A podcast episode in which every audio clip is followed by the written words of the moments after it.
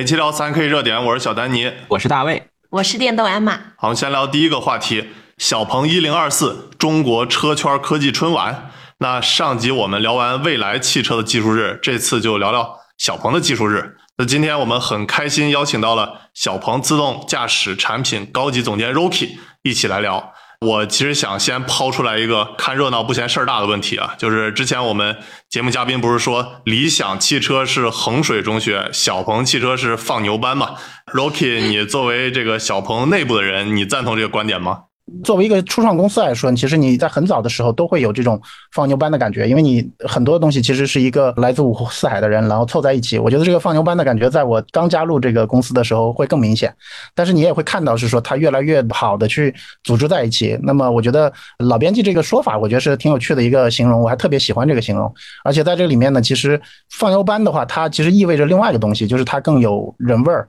在这里面可以有很多不一样的意见和更多的创新去发生吧。我觉得这个是我很喜欢这家公司和待这么久的一个很重要的原因。也听听大家的观点，你们觉得放牛班好还是衡水中学会更快乐一些？从快乐的角度，肯定放牛班了。对对，对 我也是这么感觉。就是说，放牛班它的那个本质就是可能更加多的有人味儿。嗯，但是与此同时就不太注意细节。对对，跟这种衡水中学比，肯定是体系化还有对于细节的把控会差一点。但是我觉得这个东西它就是分久必合，合久必分。你这个东西多了，你就要补那个；那个东西多了，要补这个。用山西人说的话，就水多加面，面多加水。对我刚才说那个不注意细节，其实我正想吐槽一下小鹏一零二四的那个活动，为啥很多细节，比如灯光啊、PPT 啊，就是那个字儿那么小，我都反馈好几次了。就确实也感觉这种放牛班的风格还。还是需要在这些细节上提高的。不过刚才 Rocky 说的一点我挺赞同，就是要看这个企业不同的阶段啊。确实更早期来说，小鹏像放牛班，但是我觉得是不是高管，比如说王凤英来了之后，小鹏的整体的这个风格也会有所改变。Rocky，你有感受到吗？我觉得其实我还是挺喜欢那个面和水的形容的。这个变化其实不仅仅是因为某一个人的到来而发生那个变化。我觉得最最重要的是小鹏他自己在整个的这一年多之间，他的整个的调整，我觉得他对于整个公司来说始终是影响最大的那个人，包括是说他更多的参与到很多的这个业务细节里面去，然后会更多的把不同的这个业务连在一起。我觉得这个是一个非常大的一个变化。当然，我们内部叫他凤头，对吧？王凤英来了之后，其实更多的会把原先小鹏不是那么熟的那个部分，对吧？产品营销和销售的这个部分会更多的牵在一起。所以，其实你们也能看。看到一些比较正向的一些东西，比如说我们在 G 六的发布会上，虽然说还是有一点放牛班的影子，但是最起码它有很多的东西已经比原先要好非常多。然后在整个的定价策略上面，然后包括整个的上市计划上，我觉得会比以前会要好很多。我都觉得是说一个逐步向好的一个过程吧。但是这个企业它不像是一个怎么说呢？我我明天就决定要锻炼身体了，对吧？这件事情可能也还要反复个一两个礼拜呢。所以一家企业的话，可能还得要稍微多一些时间。我觉得可能。这也是为什么小鹏一直在对外说说很多的这种结果。作为一个企业来说，三个月才刚刚开始，六个月才看到初步成效，然后九个月到一年才真正的可以看到这种调整带来的那个更深层次的一些变化。对，是的，其实我是长期跟踪你们开发布会，包括这个一零二四的，我是每次都看，然后我能感觉到你们一个明显的变化，就比如说何小鹏他。上台演讲的那种激情，然后那种热情，还有包括自信度，就是随着这个 G 六啊、G 九啊销量不错，我觉得就整个的这个劲儿就上来了，这个是一个很明显的变化。其实我们跟他在聊的时候，也能感觉到，就是每隔几个月，我觉得他对于很多事情会想得更清楚，然后有很多他对一些未来的一些看法，包括公司内的一些变化，他会更有信心一些。我觉得这个对我们来说也是非常重要，因为对于一个企业来说，老大的那个信心也会带动所有人的那个情感吧。我觉得这个是特别特别有意思的一个点。对，而且我看你们这一零二四用了一些措辞，我觉得还挺好玩的，就比如说。嘴强王者可能影响舆论，真搞技术才能创造未来。然后还有这个何小鹏说，我不太喜欢用民间小视频来说自己自动驾驶遥遥领先。小鹏更希望坚定搞好技术，扎实落地。我们都知道这说的是谁，对吧？我想这个措辞是不是你们想出来的呀？还是这个何小鹏他自己是真的发自内心想说的呀？我们确实不知道这个最终定稿之前，我我确实也没见过那个东西。其实还有一个过程，我觉得也特别有意思。你刚才其实说那 PPT 字儿比较小啊，这些东西，有一哥们儿还跟我说，他说你们这个是因为怕这个竞争对手知道你们的技术秘密嘛？所以你们就不给他们看 PPT 了。只要销量卖得好，感觉做啥都有道理那种感觉。但我觉得是一个阶段吧，就是在这个里面，其实越来越多的，包括呃自动驾驶中心，其实在过去的可能三到九个月之间的这个强度，对吧？我们的输出强度其实非常非常高，这个速度实际上也会带来一个更重要的一个变化，就是小鹏对于自动驾驶它真正能够影响到汽车和影响到整个的汽车行业这件事情会越来越笃定，所以说他更愿意去说，哎，我们应该用更真实的东西来去影响这个行业和真正的去改变这个产品。我觉得这个是。是他去说这些话的初衷，我觉得反而是更加的影响，是说大家更加关注这个事情有没有真正的落地，对吧？这个标题我觉得只要制造出一个讨论点来，我觉得都不是什么坏事儿。那我想问一个可能有点敏感的问题啊，就是我们之前也讨论过吴新宙离开小鹏嘛，然后去了英伟达。从你的感受来说，你觉得他离开对小鹏的影响是什么呢？我先说一下，其实我们所有人，包括丽云，包括我们整个团队里面有很多人，可能大家都不熟，对吧？因为抛头露脸的可能就那么一两个人，不仅仅是自动驾驶中心，其实整个公司内很多人都非常非常喜欢新宙。我觉得这个是一个对他最大的一个，嗯，怎么说呢？他在我们心目当中最重要的一个点，就是无论是说他在个人的专业能力上面，还有包括说他自己的为人上面，我觉得是非常非常闪光的一个人。但这种变化，我觉得，甚至说在最初的一两个礼拜，我觉得整个中心都是眼泪连连的一个状态，就大家很不舍得。我觉得这个是一个可能一个很物理性的一个一个影响，但实际上反过来。其实过了那个时间段之后，反而大家在整个的工作节奏上，实际上并没有任何的大的变化。甚至我可以跟大家透露一个点啊，很有意思的就是我们这一次幺零二四也同时在开启四点四的这个公测嘛，对不对？嗯，大家可以猜猜看，原先的公测我们打算发几个城市？三十。现在我看你们是说十一月底是想开二十五，然后十二月是五十个。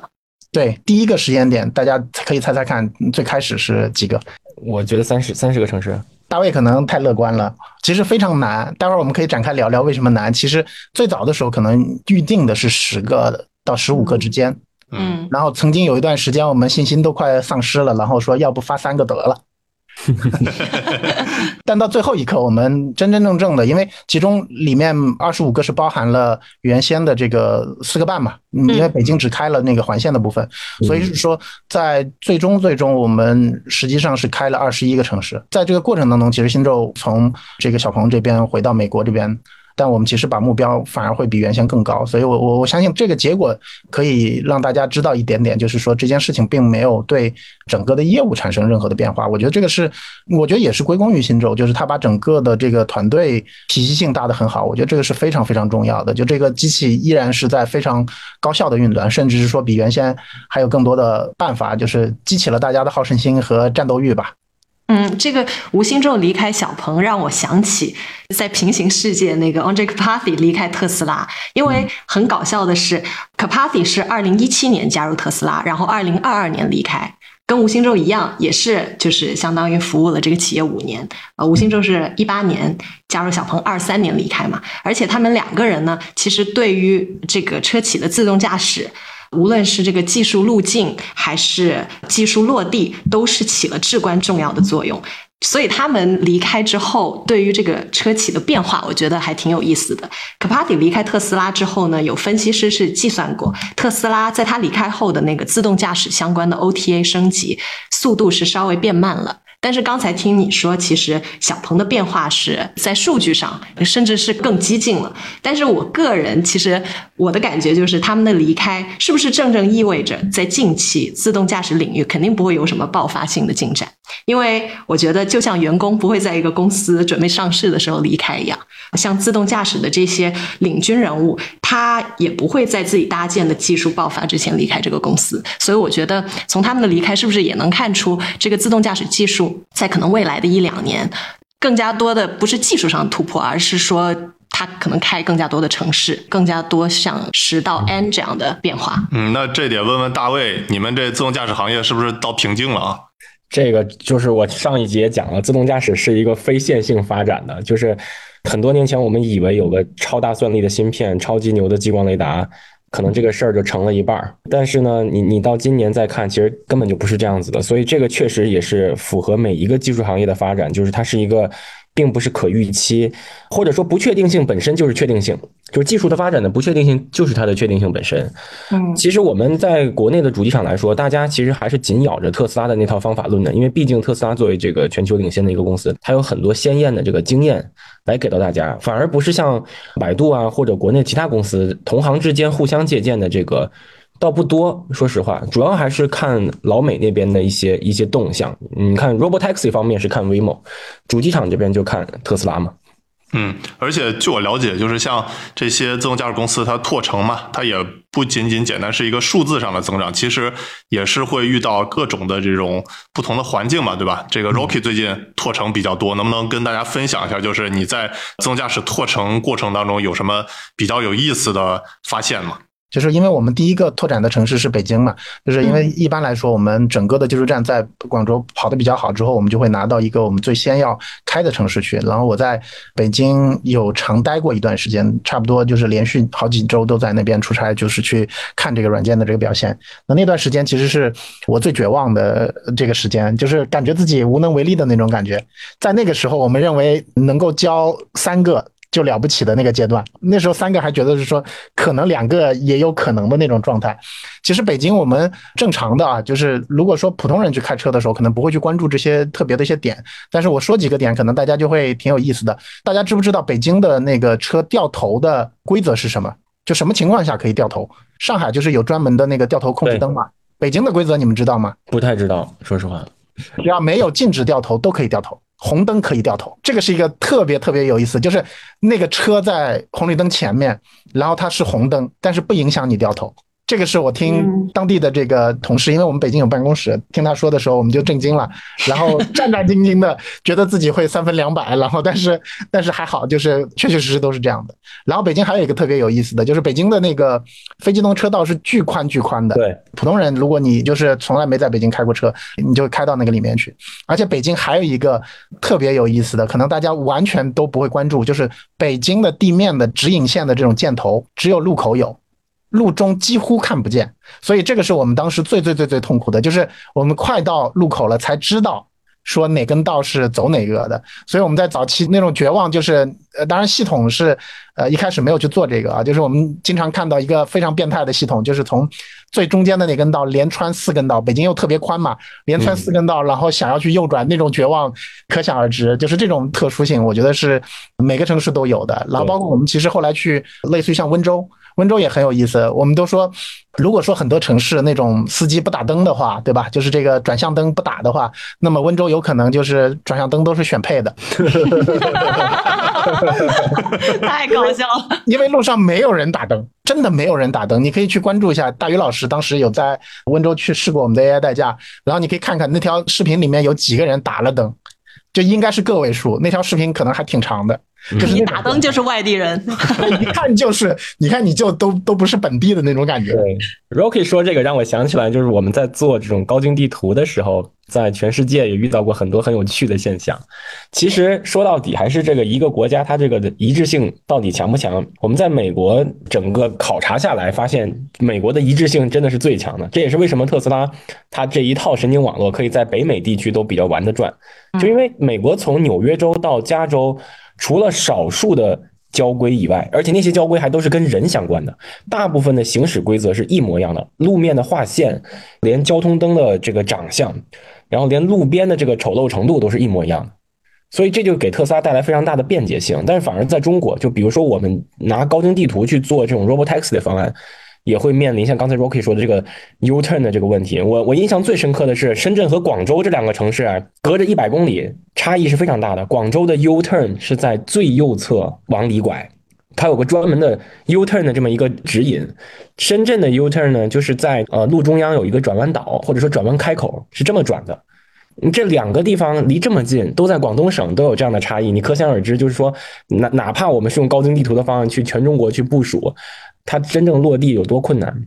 对，是的，其实不同城市之间差别还真的很大。我记得我们第一次在广州体验这小鹏的城市 NGP 的时候，我觉得可能也是那条路，你们就反复的跑。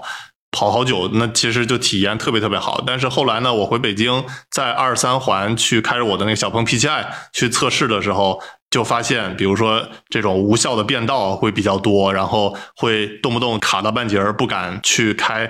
我觉得就不只是这种交通设施嘛，包括刚才我们说的这种驾驶者习惯，其实差别都还挺大的。对，而且我也体验过国内大部分主机厂的自动驾驶方案了。实际上，像在像咱们私底下开玩笑说这个车骑到路牙子上了，我觉得大部分公司的产品都骑过路牙子，而且都是经常频繁性的骑路牙子，哪怕百度的 Robotaxi 也会就是骑在路牙子上。所以这个东西吧，也也不能说这一点就说这个车怎么样，或者说我们考察了一个城市就说小鹏的方案是不是很先进，或者小鹏的方案是不是不行？我觉得还是更多的深入到这个技术里面去看，我觉得才能理解。对，我想问 Rocky 一个比较直接的问题啊，就是你们在国内觉得最大的竞争对手在自动驾驶方面是谁呢？然后国外又是谁呢？我觉得国外肯定毋庸置疑，肯定是我们觉得既是行业的先行者，也是我们的一个主要的竞争对手是特斯拉嘛。那国内的话，我觉得目前来说的话，可能目前从进度上来说，我依然认为是华为离我们之间的这个距离是大家都比较近的一个一个状态。所以我觉得这个可能是无论是从国内还是国外来说，这两个都是非常值得尊敬的对手吧。嗯，但是就是从。消费者的角度来说，其实经常看各个车企都说自己的这个自动驾驶遥遥领先嘛，包括比如说极越，它发布会还自己做了一张这个智能等级天梯图嘛，它就是遥遥领先，成最高维度的第一梯队，然后你们小鹏和阿维塔都排在第二梯队了。其实消费者是经常感知不到这种到底。谁的能力会比较强呢？而且呢，消费者试驾的时候呢，那其实给他的时间也不多。真正能像我们这种，比如说媒体体验呢，自动驾驶能力的排序，其实他们也会比较难。那我想问，就是像小鹏会怎么去解决这种问题呢？就是让人感知到，就是说小鹏的这个自动驾驶能力强呢？我其实有做过一件事情，其实在过去的一年，因为我我实际上转到自动驾驶也就最近一年多的时间嘛。因为我自己自己其实再往前是有做过广告的，然后也负责过座舱的产品，然后也在咨询公司待过，所以我的感触跟你的感触一样，就是当一个东西它是特别新的时候，特别还需要你把你自己的这条老命交给他的时候，它本能的就会产生引起大家的不信任感嘛，对吧？所以是说呢，其实在过去一年，我们在整个的扩程的过程当中，在做的一个非常重要的事情，就是让一线可以去试驾这个产品。就是无论是泊车，还是说我们的城市的导航辅助驾驶，就是即使是一条非常非常简单的路线，我们保证每个门店都可以尽可能的试驾到，除非它旁边确确实实不适合。所以说呢，其实我们在现在不是刚刚发了这个新的二十多城，然后加在一起二十五城吗？这二十五城其实如果是普通的消费者，你如果到门店，你如果说我想要试驾这个高等级的辅助驾驶的话，他们大概率都是会有一条路线的。所以这个是我觉得来帮助我们的消费者去理解它的一个点。然后第二个。其实是我们现在，因为功能也越来越多了嘛，就是它覆盖的用户也越来越多，也希望说用户把自己日常的一些东西可以分享出来。所以你经常看到我微博上面大概率的都是在转发很多车主朋友的一些视频，其实某种意义上也是在让大家看到，就是说，哎，这个东西不是说是一个在媒体老师的这个视频里面的，或者说是在一个小范围的东西，而是它真正的每天都能够帮到我们的上下班。这个其实从数据上我们也能看到，已经开始用和没有开。始用中间的这个 gap 非常非常大，就那种喜欢用的已经都是百分之八十几的这种支架里程。那你有还有很多用户，他可能从来都没用过这个东西，他都不知道这个东西对他的帮助是什么。所以这种中间的差异的话，我觉得只有通过你离他越来越近，甚至说将来可能还有更多创造性的方法，让用户能够更长时间的去体验到它，对吧？哪天如果汽车可以七天无理由退换，我觉得就可以解决这个问题了。哎，不过我发现有一个点挺有意思的，就是我有的时候。后去那些门店试驾不同品牌的新车，现在有一个趋势啊，就是比如说我问一个车企的销售，你这个车在智能化有什么亮点？我都遇到过好几次，那个销售会说，啊，我们的车跟小鹏一样，能够怎么怎么样。或者是说我试完那个车，我说你们这智能化做的不行啊，然后他们就说啊，对我们智能化跟比如说小鹏比还差一点。不过呢，听说我们那个智能化团队已经招了小鹏的人进来，所以这种我觉得也是一个，就像网友说的，他说你去试驾，听那个销售说这个车是跟谁对标，你就买那个对标的车就好了。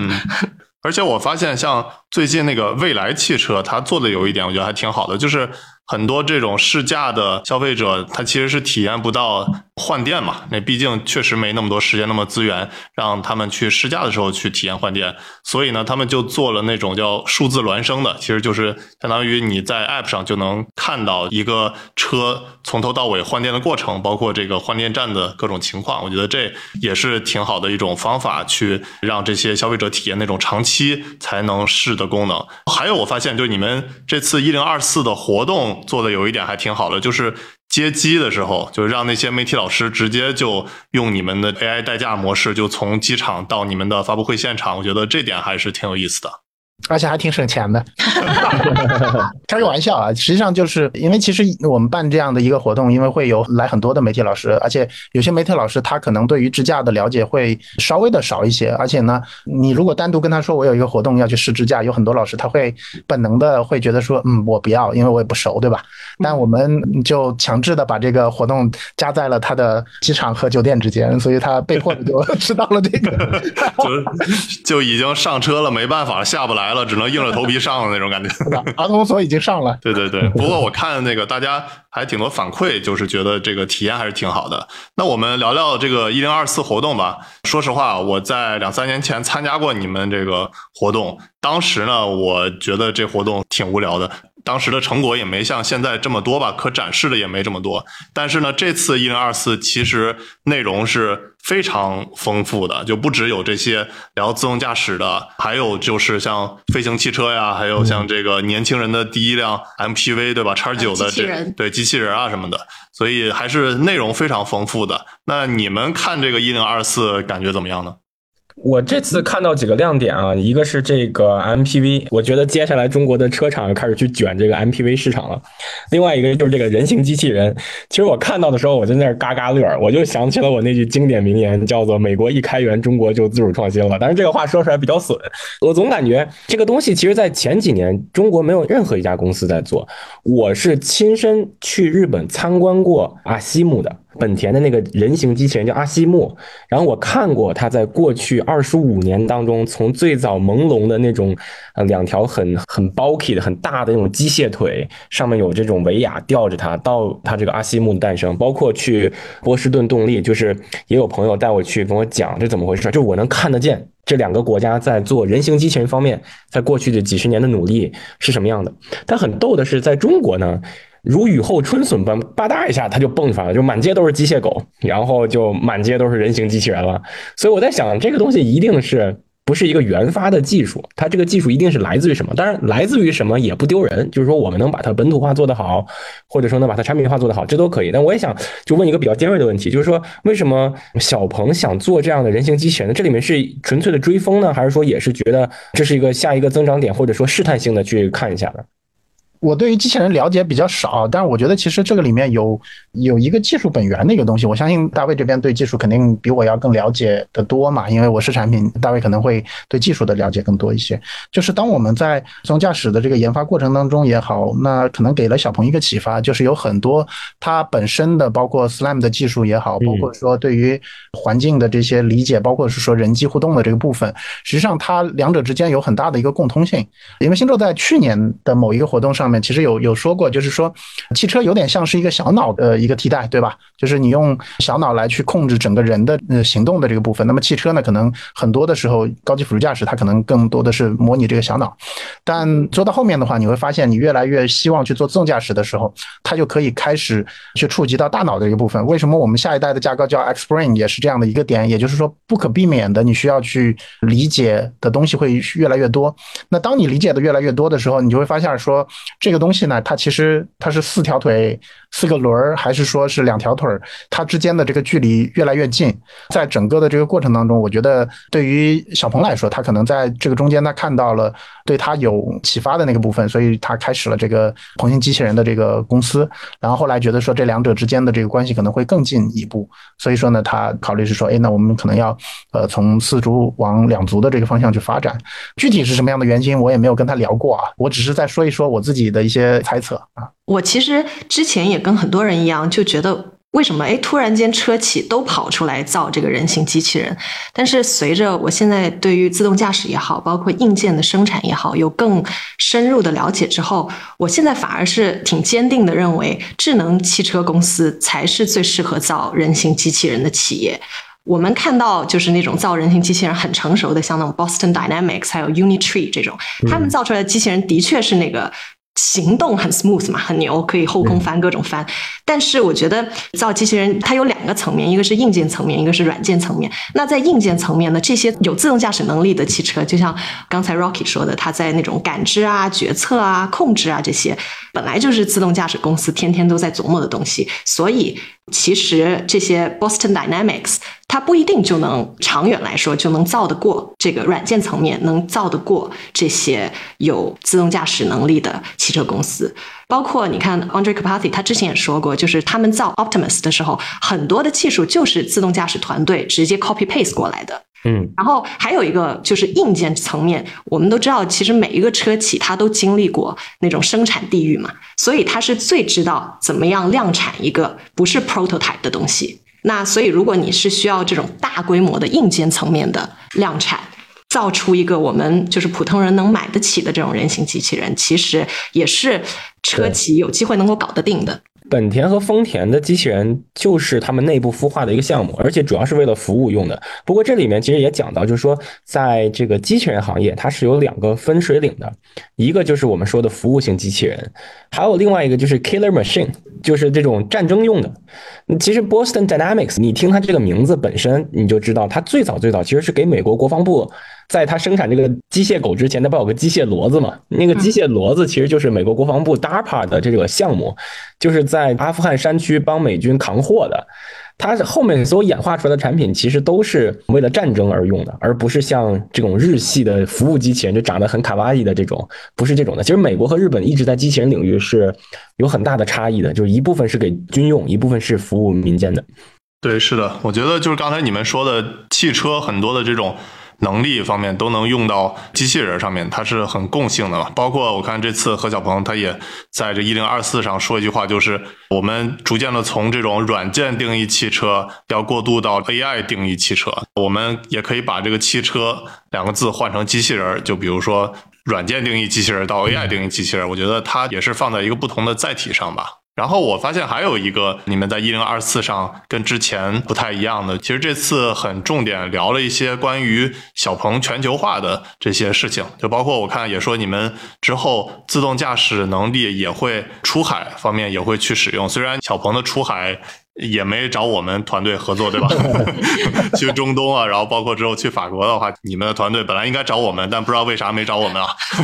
关于出海方面，尤其是自动驾驶出海的方面，这个 Rocky 有没有什么跟大家分享的呢？所有的这些起点，我觉得都来自于两个事儿。一个事儿的话，我觉得可能是 XNet 这个底层的技术站完成之后，我我相信大家应该有一点印象。我们在整个的这个幺零二四中间有一段是把三个视频放出来了。这个三个视频呢，分别是乌鲁木齐、然后乌兰察布和北海。这个想法是我提的，我说，哎呀，我们软件到处都能用，这件事情如何来证明，对吧？在开始幺零二四之前的这个一周，然后我说，要不这样吧，我们挑一个中国最北的、最南的。和那个最西的、最东的就不用了，对吧？我们在上海已经很东了。我说挑一下，然后我们呢就在那儿试着跑一跑，然后让大家看一下，它确确实实可以在这些地方都可以去跑的。然后这件事情其实非常快的就实施了。我在微博上也有说，我说我们提供的唯一的支持就是把他们那三台车刷成了没有任何的区域限制的这样的一个车，然后他们就用大概三天的时间把这三条视频给拍出来。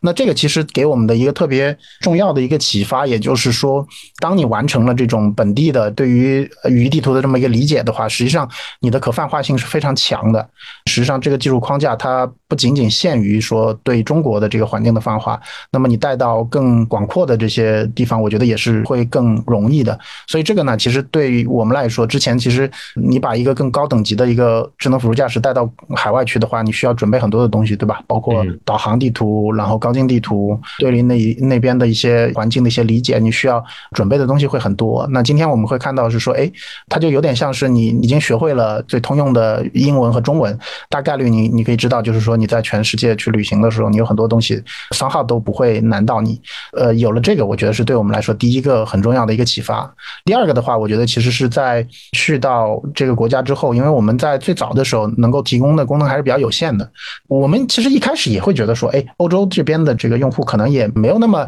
信任自动驾驶，对吧？不像中国的用户一样的那么那么喜欢新技术。但是我们会感受到，就是那边的这些人，第一个对我们的了解还挺多的。第二个的话，就会觉得说，哎，为什么你在中国卖的这个技术不放到国外来？然后我们收到了很多这种特别长的一些想法，这些其实也是触动我们去想这个事儿的另外一个一个诱因吧。那这件事情，其实，在小鹏他自己去了一次欧洲之后，就更加的笃定，他会觉得是说，在那个环境底下，我们可以做的事情会更多一些。这个我倒有挺不一样的看法，因为我自己其实，在欧洲生活了蛮长一段时间，我觉得现在能够拥抱自动驾驶的人群。就像可能五年、七年前中国拥抱自动驾驶人群，所以我觉得小鹏在这个节点去布局是很对的。但是如果是说只是说普通的 to C 的话，它现在肯定是很难说靠这个自动驾驶作为一个卖点刺激销量。但是呢，我反而是觉得，因为小鹏有这种很强的，无论是电动化的能力还是智能化的能力，它在跟欧洲 to B 的合作的时候是超级无敌有魅力的。其实我们在上一集的大小马也说过，我从法国出差。回来，法国政府邀请我们过去，想推动中法车企之间的合作嘛？那我们现在就看到很多欧洲的车企，它在电动化、智能化方面都实在就是落后太多了，他们的进步太慢了，所以他们现在基本就是两个选择：趴在他们账上的钱，要么就是继续烧来自己搞研发。但是电动化和智能化到底什么时候能搞出个名堂，能不能搞出个名堂都是个未知数。然后还有一个可能，他们现在越来越想尝试的，就是说跟一个已经在这方面做得很好的中国车企去怎么样的合作。呃，我们其实之前也看到，就是说大众跟小鹏牵手，包括最近那个领跑和 Stellantis 也合作了。我觉得这个反而是可能现在这个节点。更能发挥这种智驾技术的方式。我有个问题，像大众投完小鹏之后，Rocky，你在公司内部有什么体感吗？就是感觉这个公司投前和投后有什么明显的变化吗？说德语了是吗？目前好像没有哎，因为这件事情其实非常的秘密嘛。呃，我可能是非常少数的提前知道了，但是也也憋了很久的，因为我帮忙写了材料嘛。但我觉得其实中间的变化，嗯，最起码在我自己看来，其实并没有特别特别的直接和那么显著吧，好像没有那么大。坦白说。然后我看你们一零二四发布的那个 X 九，说实话透露的信息不是特别多，一个就是展示了一下外观，另外一个就是它的那个四轮转向嘛。然后我自己其实一直有个疑问，就是为啥小鹏要做那么一辆大车呢？就是年轻人真的需要 MPV 吗？从你的这个领域做这么大的这个车身的产品，会对你们在做自动驾驶方面有什么影响吗？你看啊，我我觉得大卫可能也会有他的一个一个感受啊。我觉得他可能会提供一些更不一样的一些视角。就是做自动驾驶技术的人，嗯，眼中都会有一个终极梦想，叫做车坐不开嘛，对吧？既然车坐不开的话，那么 MPV 或者说这种盒子车应该就是它的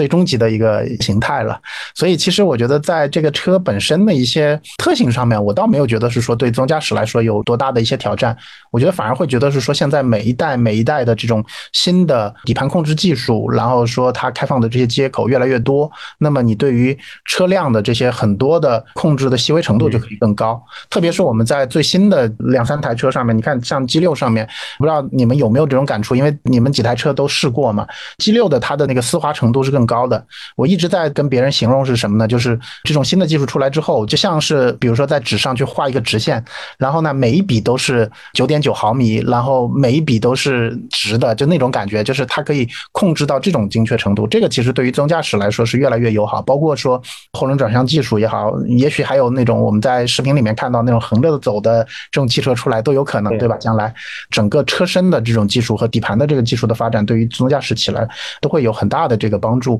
对于 MPV 的这个产品，我觉得也是在这个时代，其实每一家都在试图去找到是说车这个产品的定义在。这样的一个智能化的变革当中，它更应该去的那个空间是什么？更应该去被定义的那个车内空间可以变成什么样子？我觉得这个是大家去试图找到那个答案的这个一个尝试。我相信不光是我们，对吧？嗯，就是现在新势力其实有有好几家都在尝试这个车，所以我觉得 MPV 一定是下一个阶段。大家原先轿车你看空间很小，对吧？SUV 有很多的限制，MPV 这个空间又拓了很多。那我觉得这个尝试就可以变得更加的。大胆一些啊！对我心目中最佳的做自动驾驶的车的形态，是一个像方盒子一样，既镜面对称又轴对称的这么一个形态，而且人跟人可以对面坐。然后这个车的转向呢是四轮转向。不分车头车尾，说实话，对于一个完全自动驾驶的车来说，它确实不需要知道它的车头和车尾，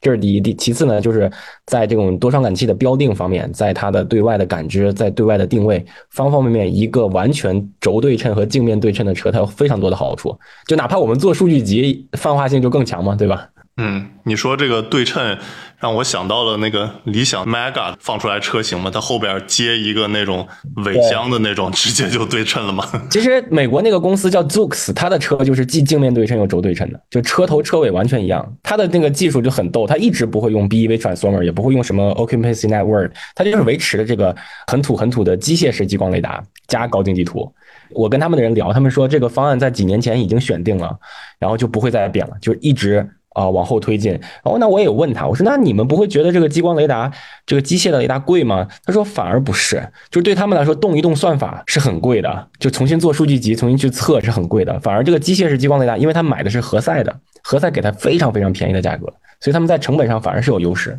大卫，你怎么看？你们这种纯自动驾驶公司和小鹏这种主机厂的这种也做自动驾驶，也做的比较头部的公司，像你们怎么？和他们去竞争呢？那与此同时，我想问 Rocky，你们怎么看这种纯自动驾驶公司呢？正好你们俩都在对狙一把。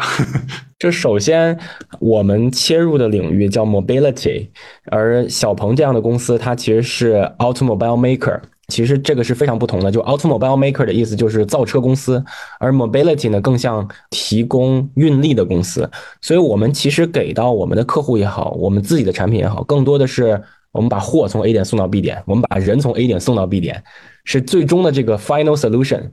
而小鹏他卖这个车，这个车的价格是非常敏感的。但是反过来，我们的客户对于我们的技术方案啊，价格不是特别敏感，因为在送货这个问题上，我拿美国举例子，如果价格能低于一个英里两美元，那就是赚钱的，一英里两美元。所以我们这个产品假设是卖七万美金去送货，一天能送二十单。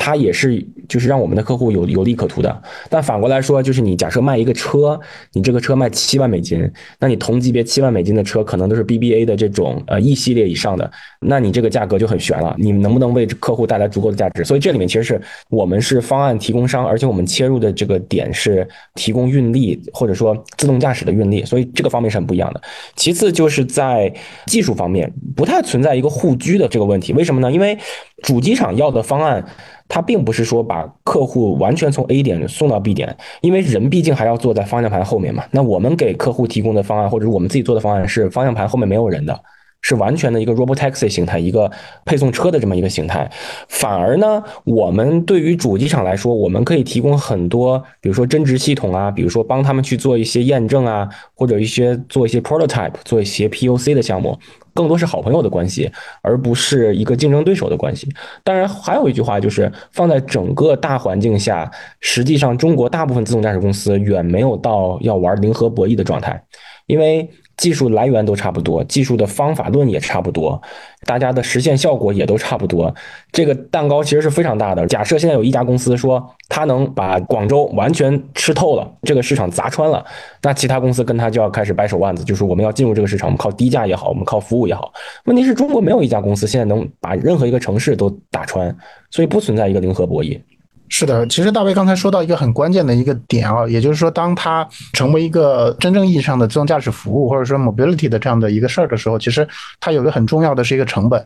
它的那个参考价格就变得很重要。比如说，在中国，人力它相对便宜，或者说你再拿到一个更便宜的地方，比如说像印尼或者说什么越南，那那他那个人的平均工资就很便宜，那你这件事情就很难被成立。对，说在这个里面有一个应用场景的问题。还有一个，我觉得就是包括刚才其实大卫有提到，就是说在中国它会更艰难一些。它的艰难其实不仅仅来自于这个成本的东西。你看中国把路挖开的那种有多频繁，我就举一个例子，特别显著的例子。就我老丈人他他们在搬房子，然后从原先的搬到了一个新的地方，然后我就每隔一段时间都会去一趟，然后无论是送孩子还是怎么着，我就发现他那个门口有个路口，每个月都要挖开一次，挖开一次呢又填回去，然后又挖开，然后又填回去。你在中国这个环境下，不仅仅是说我们今天看到的这个路况是这个样子，然后包括说你在路上的这种施工改道也非常非常的多。那这种其实它也是我会觉得说这个行业在中国它可能会碰到的难处会更多的一个点。回到咱你的最终的这个问题，我我记得原先我们有聊过，就是说你从长远来看的话，大家的终极目标都是一样的，对吧？都是希望是说能够解决交通问题，都是今天所看到的那个世界的最高峰。但实际上，一个是从南坡，一个是从北坡，对，实际上大家还远没有到遇见的那一刻，对吧？有可能要到最后的几百米，然后才说，嗯，这只剩一条道了，要不咱挤挤，看谁先下去。现在我觉得还在大本营的那个地方，还在山腰上呢。对对对，还大家都在大本营抽烟呢，都。在这里面抽烟的有很多公司，芯片公司、地图公司、激光雷达公司，像我们这样的方案公司，还有像小鹏这样的主机厂，大家都在大本营抽烟，然后互相吹牛逼说：“哎，你看看，我都上去过了，你还没上去过呢。”对，凑到一起，没准还成投资关系呢，对吧？说没准哪天小鹏把大卫公司收购了呢，对吧？这个我们是欢迎的，嗯。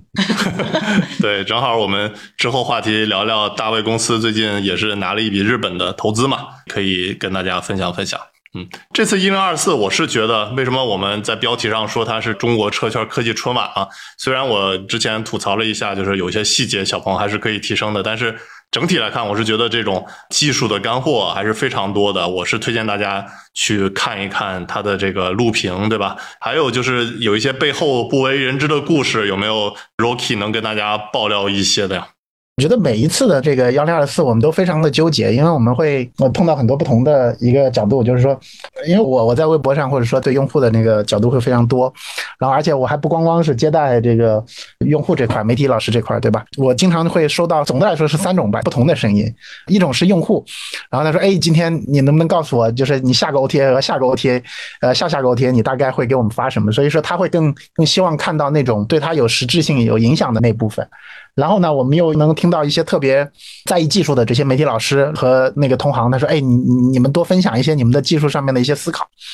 然后呢，也有一些，比如说我们经常会接触一些 IR 的一些部分，然后投资人的部分，然后他们说，嗯，那你们就专门吹你们有多少牛逼的这种愿景，就是在这个中间，其实 就是我们在说，嗯，这三个怎么融合在一起呢？一个是叫做明天，一个是叫后天，然后还有一个叫明年，这种感觉，我觉得这个是一个特别有意思的一个一个点之一吧。然后另外一个，其实在整个的幺零二四的这个筹备的过程当中，我觉得还是有挺多的东西我们在想的是，比如说我们到底要不要说那些。特别深的东西，然后大家看完之后会不会觉得是说有点嚼不下去的那种感觉，对吧？这种其实我们也会讨论很多。有时候被 review 人，然后小鹏说你们这个又不说人话，对吧？没人听得懂，我不知道你们在说啥。你可能再弄一个，嗯，不行，你这个又确实太通俗了一点儿，就是不要说的这么直接。所以我觉得作为一个。车企它既是一个技术日，但是它又某种意义上承担了一些公众形象来说的话，呃，你始终是必须要在这两者之间找平衡吧。每年我们都有这样的一个讨论，就是到底尺度怎么拿捏。我觉得其实有有几次，比如说像 Tesla 的那个那个 Tech Day 就特别特别硬，除了行内人基本上都没法嚼。然后我们就好奇，就是说。这个看完之后，是不是你能听懂的就可以直接去投简历了，是吧？这种，就是它是变成了一个招招聘会。在去年的幺零二四，我们的有一个 tech lead 还跟我说，他说：“我希望你讲这个。”讲完之后，只要有人在微博上面回复我们，我们就把他给招过来，真的有这样的需求。然后我当时就崩溃了，就是这种其实某种意义上也是说，哎，我们希望说在这个过程当中，既能够带给大家一些启发，然后我们的用户能看到说，哎，明年你的车又能够变得更好一些。然后呢，包括像资本市场，他也能看到是说，哎，这家企业它在技术上面的沉淀和积累是什么。所以呢，这个其实也是特别有意思的一个点。然后另外一个，我再讲一个特别有趣的，就是。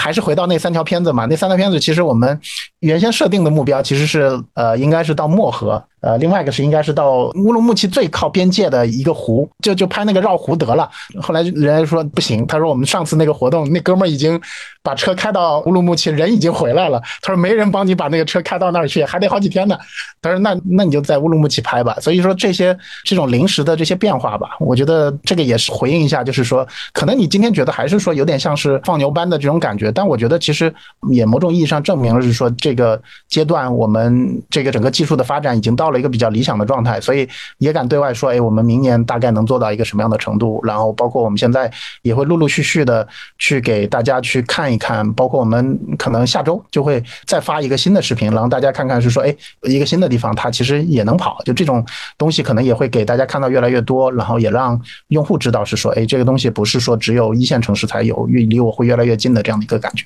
哎，我还挺好奇，你刚才说就是每一个发布会你们都要考虑三种不同的人群，你们有没有统计过？比如说今年的幺零二四发布会，这三类人他的比例有多少？还真没有，这个是一个好的 idea。我们但我相信，就是 IR 这块肯定就投资人这块肯定会看的比较多，同行肯定看的也比较多。我记得有一年我们的媒体朋友有问过我们一句话，他说：“你觉得你们的幺零二四有潜客看吗？”他问了我这样的一句话。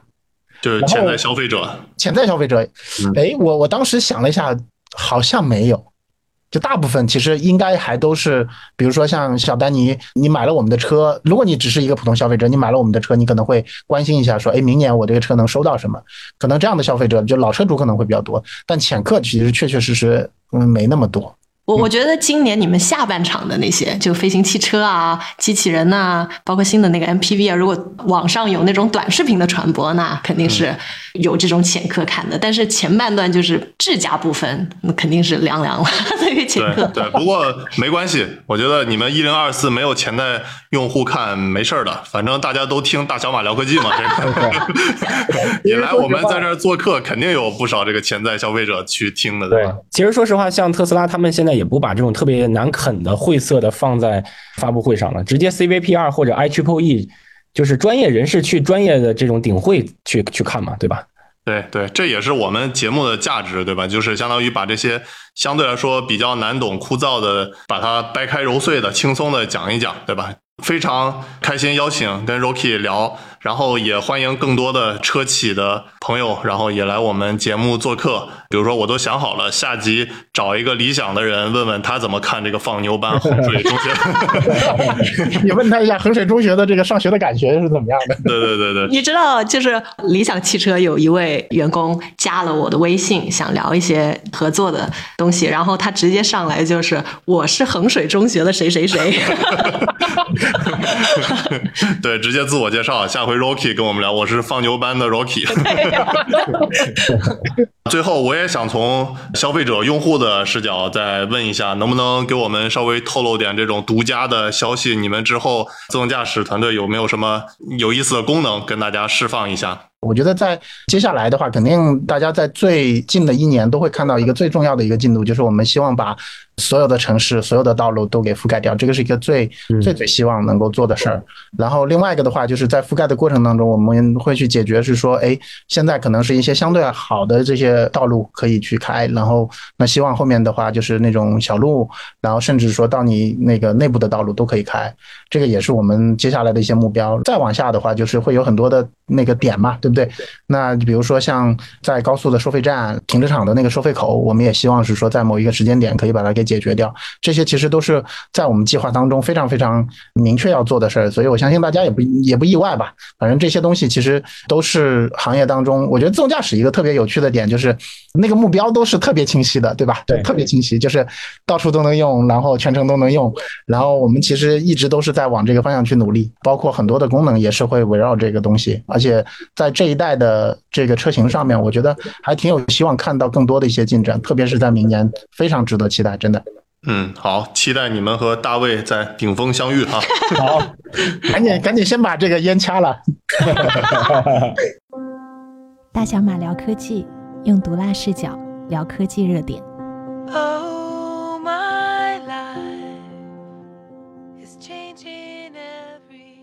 好，我们接着聊第二话题：对居投资人，自动驾驶公司还能投吗？这是我们节目的一个新尝试啊。邀请一些有独特观点的投资人或者创业者来我们节目做客。比较特别的是，我们不想搞那种你好我好大家好传统的商业互吹的节目，而是在第一期专门挑了一位当年拒绝过投资大卫自动驾驶公司的投资人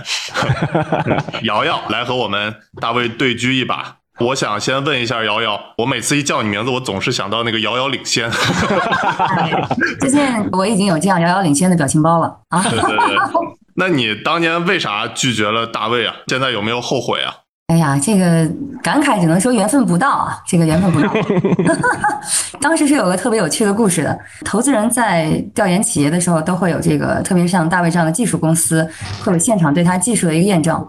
我们当天应该是个蒙蒙的一个小雨天，大卫说：“来来，我们公司看一下我们的技术多牛。”然后就带我们去了一个路段，然后邀请我上了他的车。结果这个车在小雨里边走着走着走着，就突然骑上了马路牙子，差点翻车。于是对大卫的这次投资就翻车了。其实说实话，到现在我们我们的车也经常磕路牙子，就是怎么说呢？就是这个技术永远没有没有一个到头的。我们只是说现在把自动驾驶的这个范围扩的比较大了，能上下匝道啊、高速公路啊什么的，但是就经常也要接管，有的时候不接管也会磕路牙子。但我觉得这个事儿呢，怎么说呢？就是从技术角度来说，我们肯定要就不断的去完善它。但是有的时候给不只是给投资人了，还有给客户。客户来了之后，那天突然前面有一个水炮车，就你知道，在在深圳这边有很多那个吹马路上的那个雾霾的水泡车，然后我们那激光雷达呢，前面就被那水泡车给吹糊了。糊了之后，那个感知信号直接就掉了，掉了之后那车就嘎就停了。然后那个客户说：“哎，这怎么回事？”后来我们那工程师说：“哦，前面有个水炮车，水太多了。”然后那个那个客户就觉得懵懵的说：“啊，这种场景还能停车呀？”后来我们觉得这场景停车不是挺正常的吗？你那水炮车都赶上很大的大雨了。我们之前还开玩笑说，就是投资人见这些创始人就有点像 speed dating，像那种闪电约会。你要在很短的时间就确定他是不是对的人，相当于大卫就直接被划走了。但是我其实还想追问一下，就是其实，在投资领域也有很多 demo 失败，但是投资人依然给机会，依然投的。比如说我知道的一个很出名的案例，就马斯克当时想让谷歌投资嘛，那他就开着那个初代的 Roadster 带谷歌的俩创始人去兜风。结果就出了一个 bug，这个 roaster 当时时速也就是十几公里的样子，但是最后这个谷歌创始人还是以个人的名义给特斯拉投了一笔，所以我想追问一下瑶瑶，你当时因为大卫这个 demo 失败了没有投，还有什么别的原因拒绝他吗？还有就是在你的职业生涯里面有没有投过 demo 失败的公司？哎呀，我觉得艾玛问了一个非常尖锐的问题啊。首先呢，这个每一个技术它在刚刚兴起的时候。他所有的这个投资人，包括对新兴的这个技术有尝试的想法的人，都会对他容忍度比较高啊。那其实大卫创业的时间点呢，我觉得已经不是说自动驾驶技术刚刚兴起的时候了。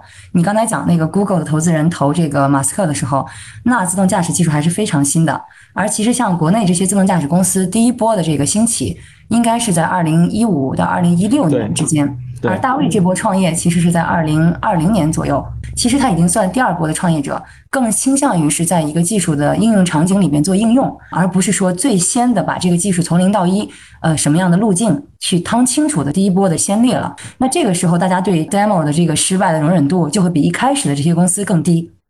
对这个，这个我认同。其实第一波创业的时候，我还在百度呢，还在百度做自动驾驶呢。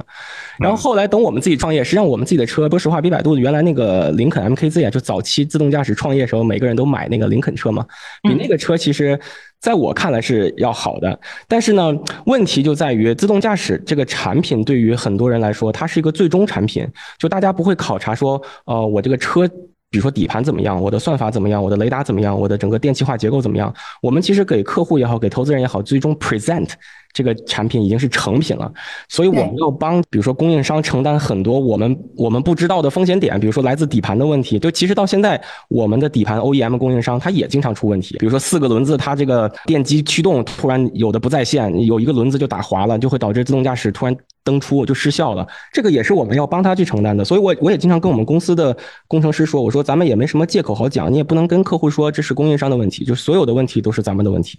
所以我们我们只能说，就是在做的时候要把这些事情考虑进去，还包括地图，对吧？就是你说你找一个图商买个图，结果他那个图呢，然后改了道了，比如说在南山区他改了道了，然后这图就就不灵了，那肯定这个风险要我们来承担的。对，大卫不是有句名言吗？当年拒绝我的女人，现在都后悔了。瑶瑶并没有啊。对，投资人还是非常倔强的。呃，刚才说这个点呢，是一个点啊，就是呃，但是我觉得大卫现在做对了一个点，他的这个技术在不是说第一波兴起的时候出来的话开始做，其实就是要在应用场景里边找到更能够为这个技术付费，包括这个技术带来的附加值能够更为这个场景解决问题的场景去做。那当时我就给过大卫比较 serious 的建议，我说我。非常建议他基于他出海的这个背景啊，包括对海外市场的理解啊，他的产品能更好的在海外去发展。那其实这个整个出于人力成本的整个考虑，是海外对于这个技术的溢价也能支付更高的价值。这样呢，他也有更多的资金来去迭代他的这个技术，下次就是不要上马路牙子了，对吧？对，确实确实。我昨天为了准备咱们今天这个对话，我把我一九年的一份 BP 翻出来，一九年的四月份，现在是二三年的十月份，就过了四年半了。哎，我惊讶的发现，就当时我说做的事情，其实现在都做成了。比如说，我们要做一个完全能在公路上行驶的这个自动驾驶的配送车，就是从底盘到最后，我们有一个很酷炫的这一个车型，然后到整个的感知，到地图，到我们的调度，方方面面都被我们实现了。所以我自己也挺感慨的，我就觉得这个投资是一回事儿啊，不能说这开这公司是为了。取悦投资人，还是说得自己得有点真枪实弹的这个东西能输出给我们的客户？而且其实从呃最早跟刘瑶接触，现在其实快三年了吧？那我们其实也源源不断的有很不错的商业订单，然后当然最近拿到了日本的这个上市公司的投资，其实方方面面能也能反过来证明我们当时选择这条路确实是很对。而且从我做 CEO 的角度来说，我我不会因为某一个拒绝就气馁了，因为在漫长的创业过程中被拒绝是非常非常正常的。对吧？我我其实说到这儿，我我要给大家爆个料了。当年大卫还是这个青葱少年啊，满怀的满怀的热情想去创业啊。那个时候估计也的确没有什么女孩子拒绝过他啊。这个，然后第一次在投资这个事情上，这个因为车辆掉了个链子，然后没有能够达成这笔投资。那其实大卫当年这个给我打电话，就是我们聊这个投资没法进行的这个事情的时候，大卫还是很难过的，在在路边抽烟抽了一个晚上吧。但是我当时觉得这个事儿对大卫应该还是挺有帮助的。毕竟男人要在挫折中成长啊，爱过是吧？对，痛苦加反思等于进步嘛。说回来，再说最后一句，这个基于刚才艾玛的问题，那其实投资人在投资生涯中会杀错很多项目，会失去很多项目。嗯，但是这个也是没有办法的，因为投资人的时间精力和对项目的判断机会也就那么几次。没办法说，我一个项目在那个时间点没有看到好的积极的信号，然后我当时就能够非常准确的下正确的决策。那无非我能够去补自己这个可能 miss 的这个问题的方法，就是更多的去后面关注这个项目的发展。那后来我也跟大卫成了好朋友啊，对吧？对对。那大卫将来发展到一个更好的，我觉得在投资性价比非常好的一个时间点，我可以再投他呀。可以，当然没问题，我给你留着。对，还吃回头草啊，可以啊。其实也是跟投资人不断的接触和打磨啊，实际上是对对我这种创业者，呃，有的时候会把你从一种完全的理想主义会会拉回现实。就我经常说，日常工作中让我比较崩溃的有三个维度的事情，一个是投资人这个维度，啊，你怎么用一个故事去让他为你的理想买单；还有一个是客户的这个维度，就是他为什么在没有拿到你的产品的时候要相信你能给他提供这个产品；还有一个维度就是说，咱们举了个大旗替天行道，对吧？凑这么多梁山的兄弟，那这些。兄弟为什么跟着你上山，对吧？你是不是这个宋江？很多事情，到我这个层面，嗯，我我不能说我一下子就有这个一个很好的结论或者一个方法论，也是随着不断的跟投资机构、跟客户，还有跟这些生意上的合作伙伴接触去打磨自己的。就我今年已经三十六岁了，我已经不是那个六岁半的我了。对，我想问瑶瑶一个问题：你在投大卫公司、跟大卫接触之前，其实是投资了小鹏汽车，你当时是怎么去看这种车公司擅长做自自动驾驶的，和大卫这种比较创业公司做自动驾驶的，就是你有没有一套说对自动驾驶公司的评判标准呢？Danny 这个问题问的非常的专业啊，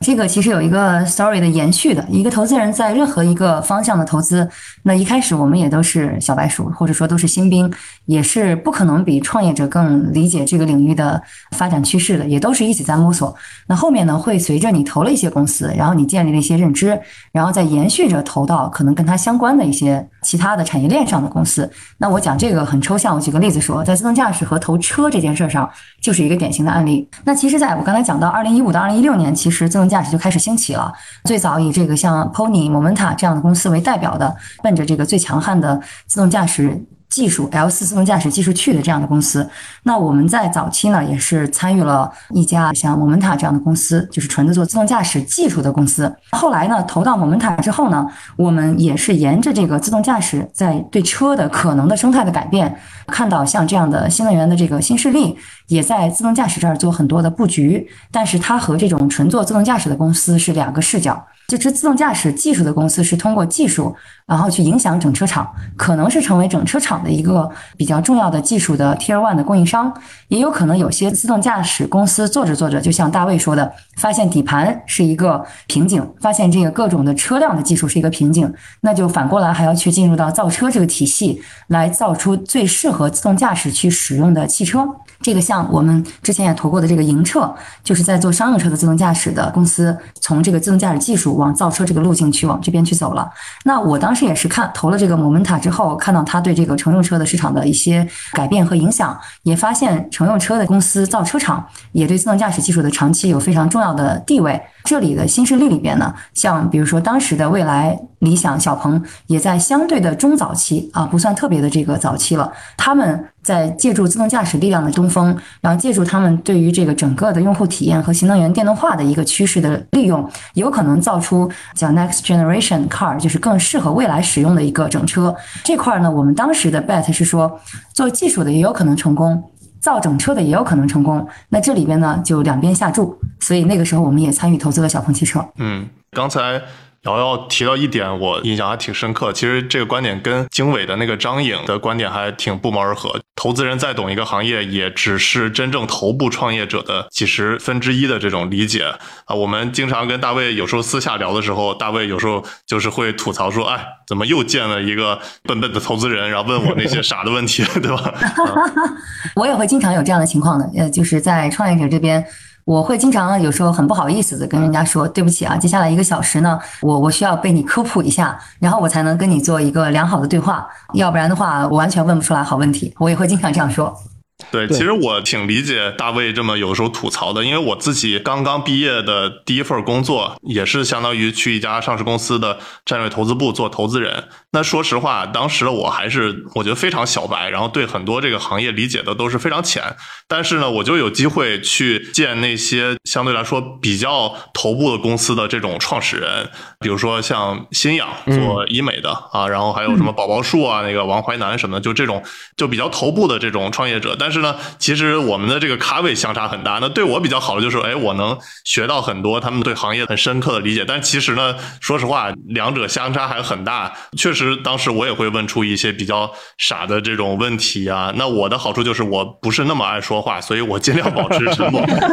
哎，这里真的还是感感谢很多的这个创业者啊，就是给我们做了很多的科普。其实要是没有他们的耐心的话。这是个投资人的认知也完全成长不起来的，但只有经过这么多人的科普啊，这个一个投资人才有可能真的出手，才有可能真的在成功和失败中去成长，然后才能更好的吧，将来支持到更好的一些企业家，能在他真正需要的时候，跟其他的投资人或者社会有非共识，然后能够把钱投给他。这个事儿如果干成几单，这个投资人就一战成名了。这个的确是投资人的职业生涯就是需要这样一个过程的啊。哎，其实投资人跟博主其实有点像的。就就是一个 KOL 也好，一个博主也好，你对这个行业的认知跟那些真正的从业者那肯定差远了。但是呢，投资人人家那些创始人愿意跟你聊，是因为你有钱嘛？然后博主是因为你有粉丝。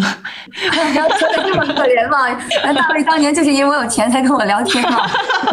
我自己其实挺有钱的，就是说在当时那个节点啊，我自己的真实想法是，投资人乐意给，咱就要投资人的；投资人不乐意给，那我就自己掏了。反正呃，这个通往星辰的这条路，咱是必须走的。那天我给艾玛说，我说我们拿到日本投资人的钱，那我们接下来要做国际化，所以就会比如说在海外有新的公司的这些名字，我都起的都是拉丁文的，奔向星辰，都是这种名字。哎，那大卫，你在接触这些中国投资人，还有这个日本投资人，可能还有一些其他的海外投资人，那你觉得在不同国家的投资人有什么不同的特点吗？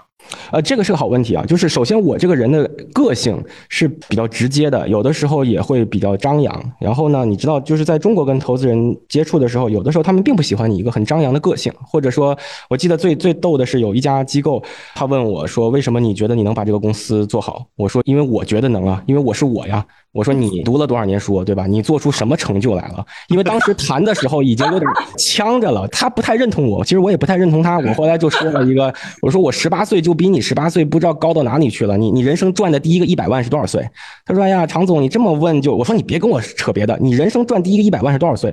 是的，对吧？我二十多岁就赚了，你现在快四十了，你这看不懂是很正常的嘛。当然，这个事儿之后呢，这这两波互相觉得对方是 SB，就就不再聊了。我觉得大卫对我算好的了啊，我至少没有被认为是 SB 啊。啊，不会不会。然后呢，就接着当你刚才的话题，就我在跟美国的投资人和日本投资人，往往其实我把真诚的一面展现给他，这个事儿他如果乐意接待你两次，这事儿大概率是成的，因为他们会觉得，就首先对你这个人的 credential 他是信任的，你在什么学校，你在什么国家，在什么样的企业干过，他对你这方面是有信任的。其次呢，更多的是看这孩子或者说这个创业者有没有这样的坚定的意志力和这样的决心去把这个事儿做好。他更多看的是这个。我有时候在国内跟投资人花的时间，我就总觉得我科技树点偏了。我就是一直在跟他讲为什么这个技术很好，你为什么要信任这个技术，而很少把自己的这个角色呃往前推，或者说我把我自己这个角色往前推的时候，他们也不是特别认可。我觉得作为一个能同时顺畅的讲三种语言的人，我我不应该把我的科技树只用在中国大陆，我们就往外看。哎，结果一往外看，我发现就是很容易就能得到客户和投资人的信任。其实我们在跟海外客户接触的时候，非常简单的，从 LinkedIn 上他看到我们的产品，然后呢开一个 Zoom 或者腾讯会议聊两三次啊，他觉得差不多，那你给我寄个 demo 过来吧。寄个 demo 之后，就有更多的商业订单了，就没有在中国那么艰难，或者说先两边摆阵啊，然后喝个大酒。然后再互相扯一扯，没有这种情况，就非常非常扁平。等对方的公司老板来到中国，或等我去到他那个目标地的国家的时候，这事儿早就已经做成生意了。嗯，我觉得这样说也有点偏激啊，大卫。国内的这个投资人呢，我觉得呃，你见到的可能也是一部分啊。我也不对这个同行过多评价啊。我觉得其实一个投资人和一个创业者在聊天的时候，有的时候没能够达成一致，也不完全是因为大家这个彼此不认同。我觉得有几个方面的可能原因。第一个原因就是说，就像我刚才说的，可能这个投资机构它毕竟是要对 LP 的钱负责，投资人的金主，它要对金主的钱负责，所以它会有一个全盘的投资策略。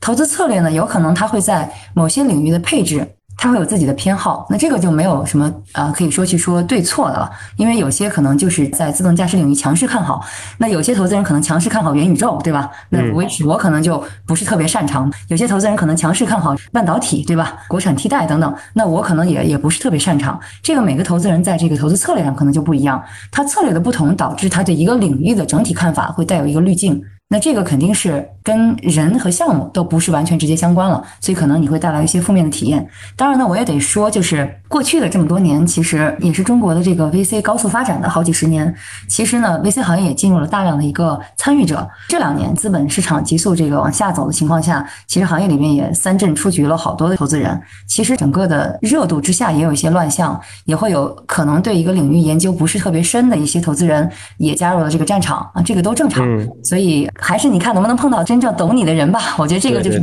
matchmaking 的效率也有点低，因为之前的这个投资人和创业者都太多了。那我也我也吐槽一个案例，就是我在之前投一些项目的时候，当项目方非常强势的时候，我就不说是这个哪个自动驾驶公司了，大家其实投资人想约见到一面，想聊到这个项目，对方也会直接说你是不是决策人？比如说我们只见老大，然后对于可能在一线跑的一些投资人，也没有特别的希望花时间跟你聊。再一个呢，有些项目我们。投进去，可能因为它太火热了，他有后来他就积累了几十个股东。其实像他整个投后的事情，呃，我们都是被通知的，所有的这个整个的他企业发展的状况都没有及时的能够给我们更新，因为他的要面对的投资人也太多了。这种情况下，那我也就自然很难了解他整个的发展。下次他再跟我聊天的时候，我自然会非常像一个 SB，因为我不知道它发生了什么。这种情况也是两边都存在的。对，其实呃，瑶瑶刚才讲了，就是说之前因为 VC 行业高速发展，确实会有很多，我觉得挺参差不齐的。有些小朋友可能九六九七年刚毕业就加入了一个投资机构，然后就顶着个投资经理的名头，实际上他说实话步入社会没有参与到任何公司，可能只是公司给了他这么一个角色，但是他很明显他是 hold 不住他这个角色的。我甚至有一次跟他开玩笑，我说你们这帮人要失了业，只能送外卖。这啥也不懂，你你们横竖多学点，对，多多听听大小马也可以啊。然后，然后等着今年的这个行业它洗牌嘛，然后这些小孩就就被这些 VC 其实全都开掉了，从事别的行业去了。对，刚才我们吐槽了一些不专业的投资人。那包括我自己之前也算是一个不是那么懂行的投资人。那我想换一个角度，你们觉得什么样的投资人是一个很优秀的投资人呢？比如说大卫，像什么样的投资人是你比较愿意去聊的呢？交朋友的呢？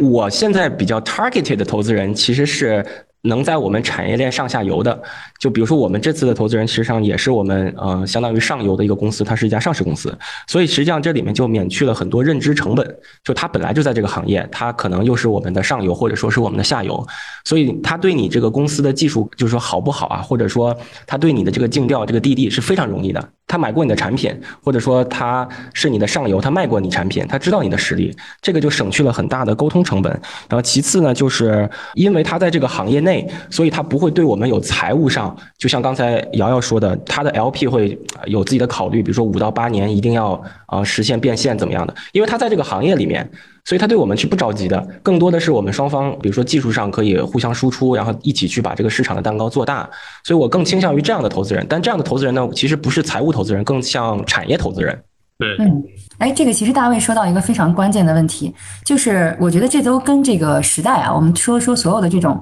投资人还是创业者的话，都脱离不了时代。过去的时代可能呃互联网啊，包括大消费等等啊，这种流量集中的这个时代呢，其实咱们一直讲叫赢家通吃，winner takes all。所以为什么才会有这么多的投资人有机会参与？因为一个项目，它如果拿到足够多的钱，它一定是有机会胜过其他项目的。而市面上其实。我们叫 home run deal，就是说一个项目拿到一个基金的整个的回报的这样的项目是所有投资人的追求。那这种情况下呢，大家就努力去找市面上有机会成长为 home run deal 的这种巨型公司，是所有投资人的追求。那其实巨型公司通常 to C 的多一点，互联网的多一点，这种东西大家。理解起来的门槛呢会相对低一些。那其实这个时代我觉得已经过去了，而现在这个时代呢更偏是各种新兴的科技遍地开花，包括在一些细分的领域，大家有机会做成自己的这种叫小冠军或者细分的这个专精特新这种小小巨人。那这种企业其实它更需要的是在它领域里上下游对它的一个理解，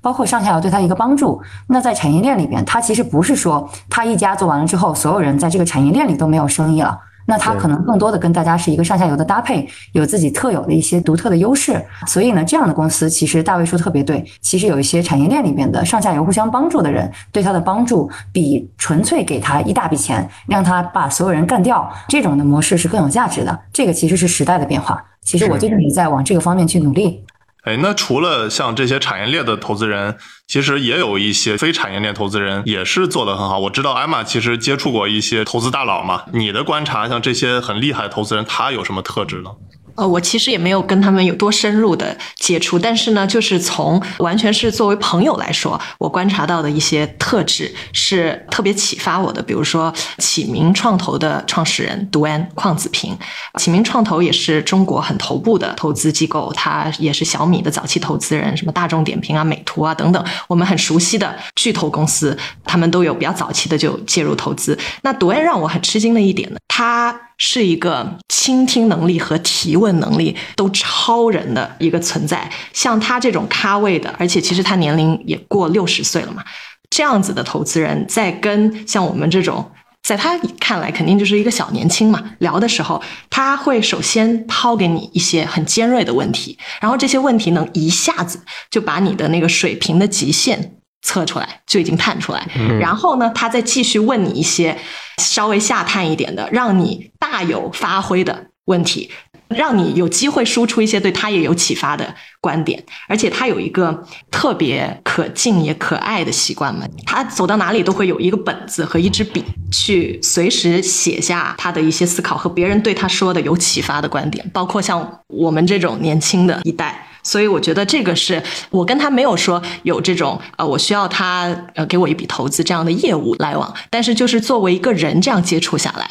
我觉得就真的能够理解为什么有一些人他能够投进去一些好的项目，能够被那些很头部的创始人所欣赏和接受。所以这个也让我想问问瑶瑶。另一个发散一点的问题，就是你觉得你成为投资人以后，有让你具备哪些思维方式或者行为习惯是让你受益匪浅的？我问这个问题，主要是因为最近我也在就是重读一本书，叫做《Think Like a Rocket Scientist》，像火箭科学家一样思考。我就发现不同的行业呢，它的那些精髓的思维方式，其实能够给人带来挺多灵感。然后，当你把这些别的领域的一些这种思维方式精髓用在你自己领域的时候，就会有一种很独特的优势。所以，我想知道，在你作为投资人，你觉得投资人的哪些思维方式是值得我们其他人培养的？嗯，就是我做投资大概现在还不到十年，我觉得投资人其实五年才算刚刚的。入行吧，这这是我自己的认知啊，所以我其实也只能说在入行之后才经历自己的第一个周期这个阶段。我有一个非常有意思的习惯，在我当投资人之后形成的，就是的确像你刚才讲的启明的这个老板他的一些习惯，这个习惯其实在很多投资人手里也都有，就是随手记录，然后把各种各样的灵感，包括商业的一些在脑子里，就像你每天在建立一些节点和链接，那突然哪一天你的某一个链接和节点就打通了。就像这个把一个电路板开关来回拨，最后拨到拨对了某个电路板，砰，这个灯就亮了。那种感觉的这个时刻出现的时候是挺美好的。那这种就是投资人会去。记录他当下的一个关于商业、关于人、关于思维的一些感悟的一个时间点。那我有一个这样的笔记本，在我的 Evernote 上，这个笔记本叫灵感。这个笔记本我现在看了一下，刚刚看了一下，这个笔记本已经有二百八十五条笔记了。那其实呢，这是在关于我这些灵感的笔记本。那如果从我做投资从业以来到现在的这个笔记本的话，我可以看到我总共大概有四千三百八十五条笔记了。这个就是做投资人的一个一个基本的一个习惯的培养和呃非常给自己长期的有帮助的，就是持续的记录和持续的反思，这是第一个点。第二个点，我觉得对我的改变是说，真的是非常消除一个人的 ego 的，就非常消除一个人的这个骄傲的做投资这件事儿。嗯嗯。因为你每天都在接触自己不知道的事情，然后你要尝试在非常短的时间内把这个不知道的事情搞明白。让这个创业者不要觉得你是个 SB，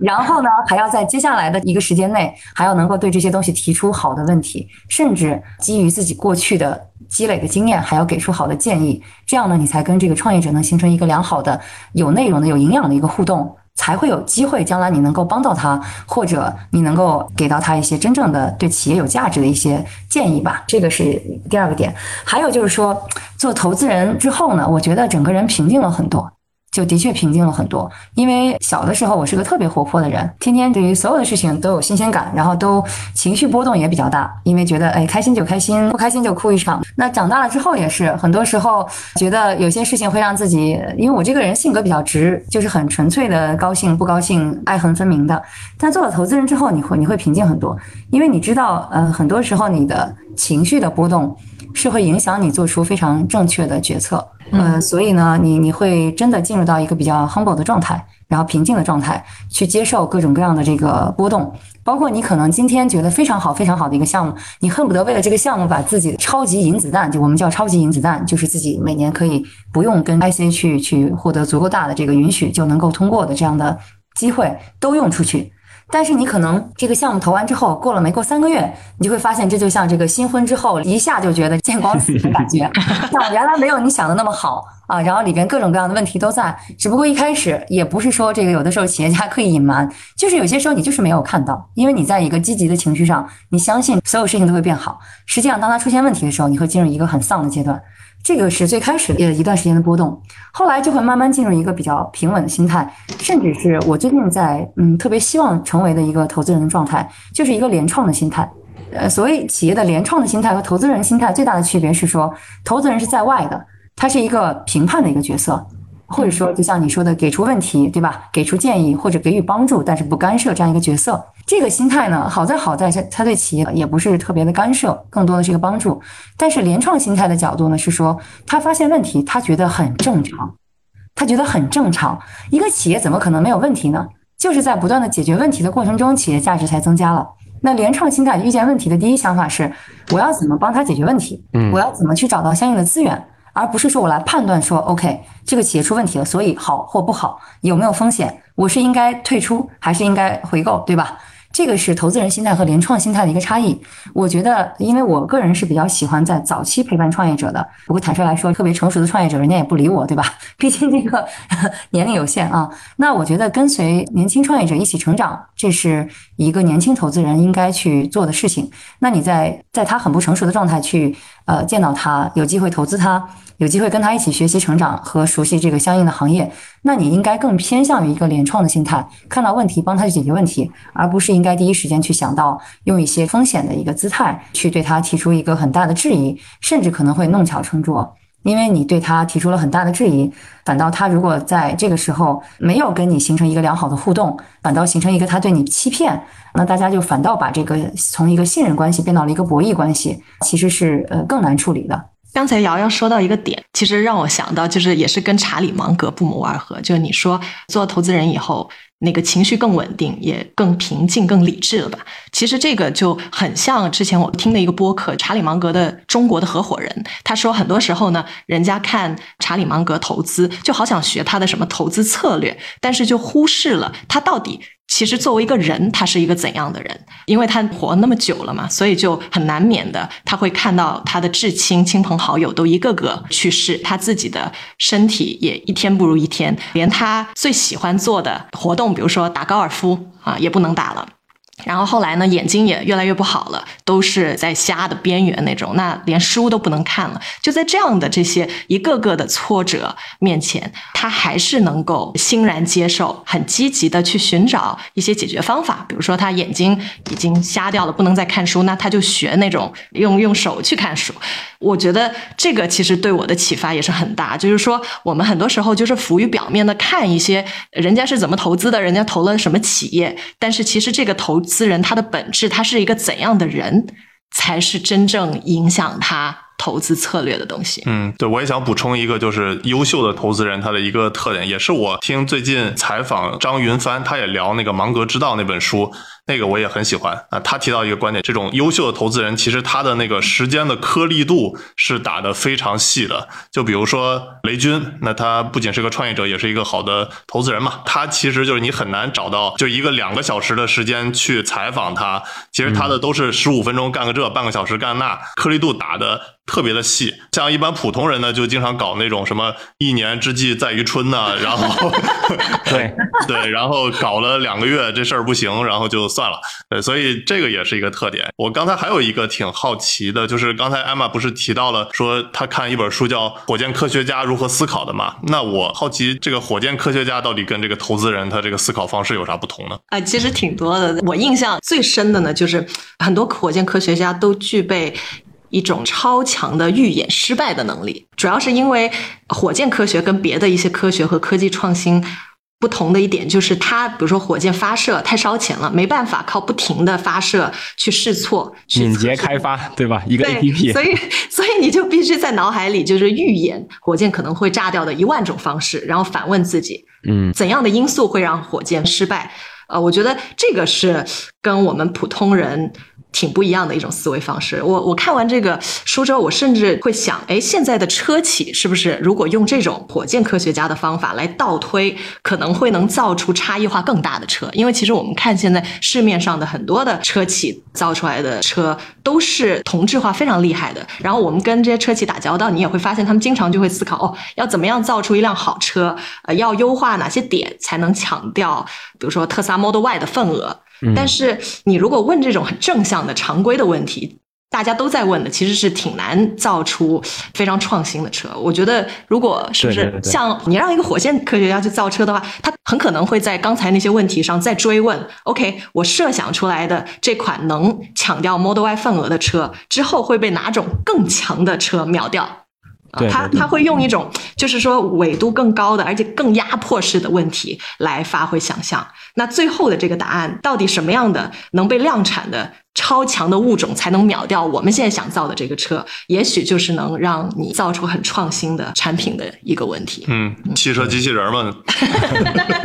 对，哎，其实这个我经常也问自己，嗯，有的时候会对比同行。我反过来想，就是说，在这个创业的过程中，有些公司呃一下子拿到了很大一笔钱，像呃若干年前我们一起创业的隔壁邻居，他一下子拿到了很大一笔钱，结果他没多久就倒了。还有一些呢，就是我们啊、呃比如说上下游的企业，做着做着也就没了。他们当中有哪些问题是我在做公司的这个过程中要避免的？所以其实做着做着企业呢，就会变成啊、呃我并不想追高，或者说也许我生来就不是那个 alpha，对吧？就不是那个上来就像 Larry Page 和 Sergey 这样的企业，就是他肯定 Google 就是一个 alpha 级的企业，上来就命很好，赶在了互联网这个二点零这一波，然后刚好有搜索引擎，嘣就起来了。怎么样让让公司平稳的发展，或者说我们一步一个脚印往前前走？就我每天脑海里都是做很多次预演，就啊这个公司哪里不行，那我们是不是这个地方比它要好一点？那个公司哪里不行？是不是有些地方我们可以向它去借鉴的？每天就是在脑子里这样反来覆去的演，自己做沙盘推演吧。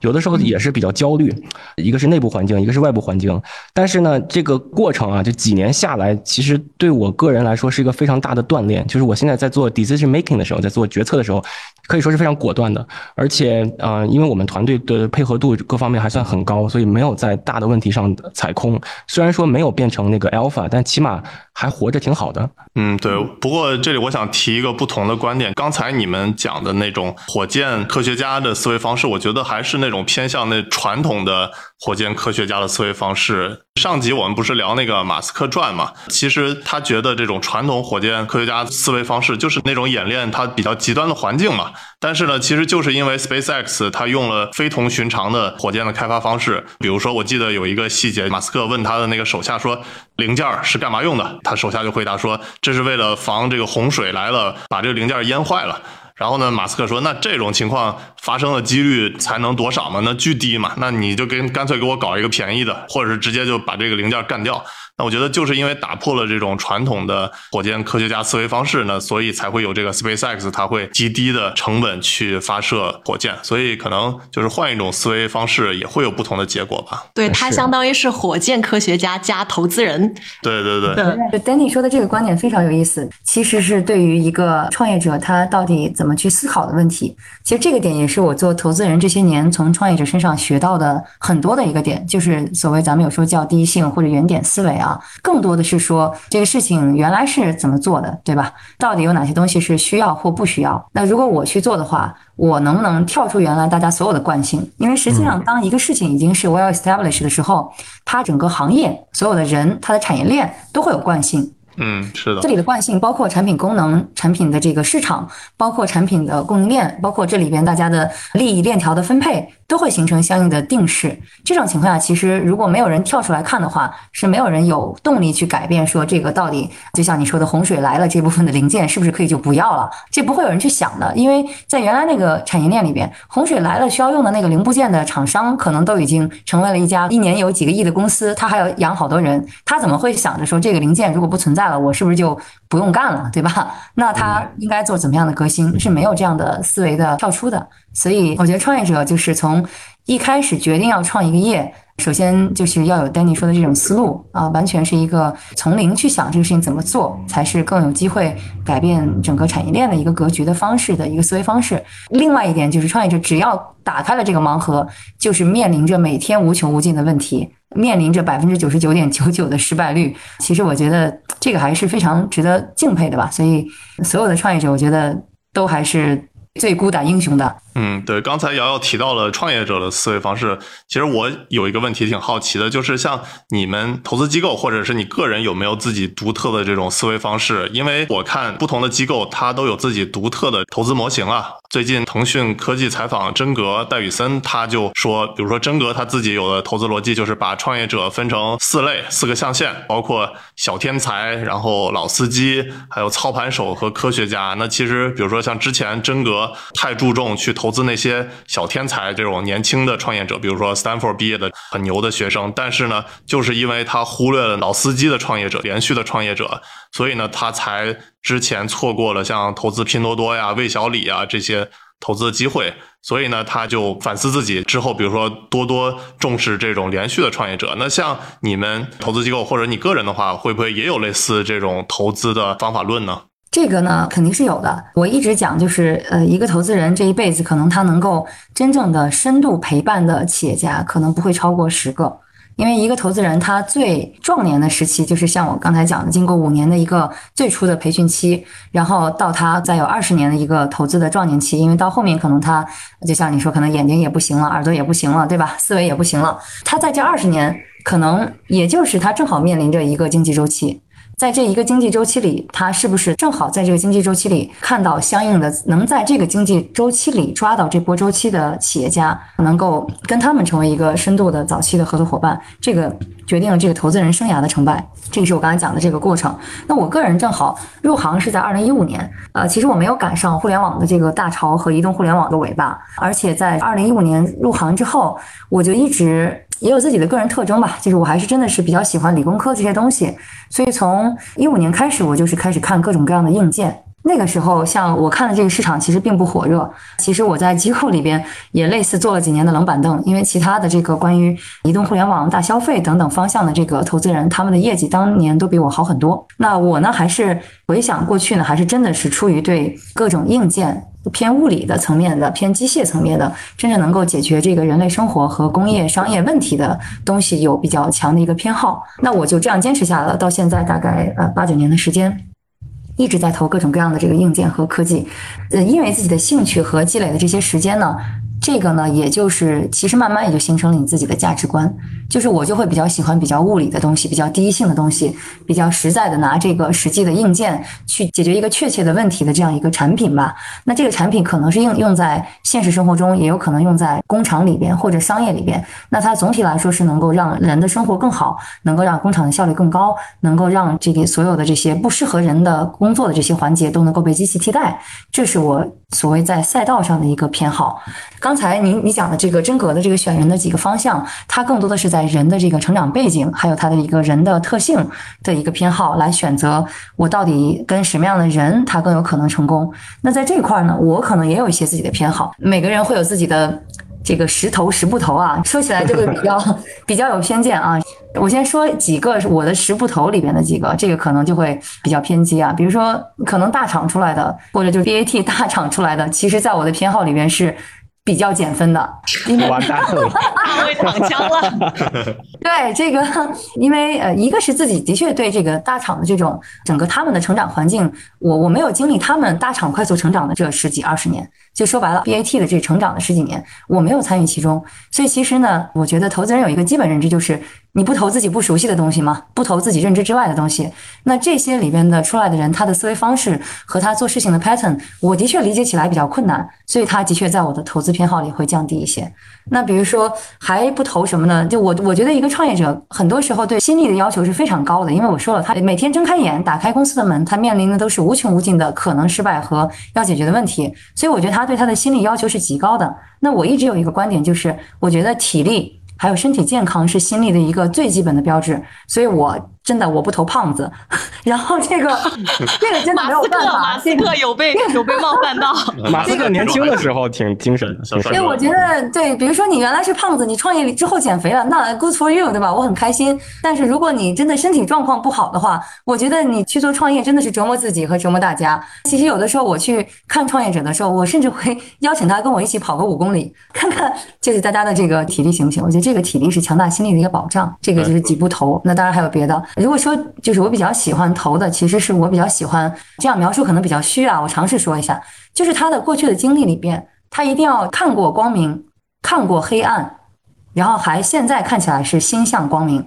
这是我比较喜欢投的一种人的类型。他一定说他不是小白兔。啊，他不是被保护的好好的，他呢见过，他经历过非常美好的事情，但是他也见过非常大的，无论是背叛啊、失败呀、挫折呀，然后呢，这个泥潭里边他见过人性非常黑暗的东西，但是呢，他经历过这些东西之后，他还能选择去做好事，做这个有价值的事情，并且以更大的层面、更大的格局说，OK，我既然见过这些东西了，那我更希望帮助这个坏的事情变好，然后让让世界更好，这个是我比较喜欢投的一种人的特征。嗯，对，刚才瑶瑶说她不投的两类人，其实我想补充一些观点。第一个，胖子创业者不用太失望。因为我觉得，就是如果胖子创业者真正减肥成功了，其实还是加分的。因为我知道，像绝对加分，对，绝对加分。我知道，像那个 Keep 的那个创始人王宁，他其实之前就是一个大胖子，后来呢，因为自己减肥成功，哎，发现做健身的 App 还是有需求的，哎，相当于把自己做成案例了。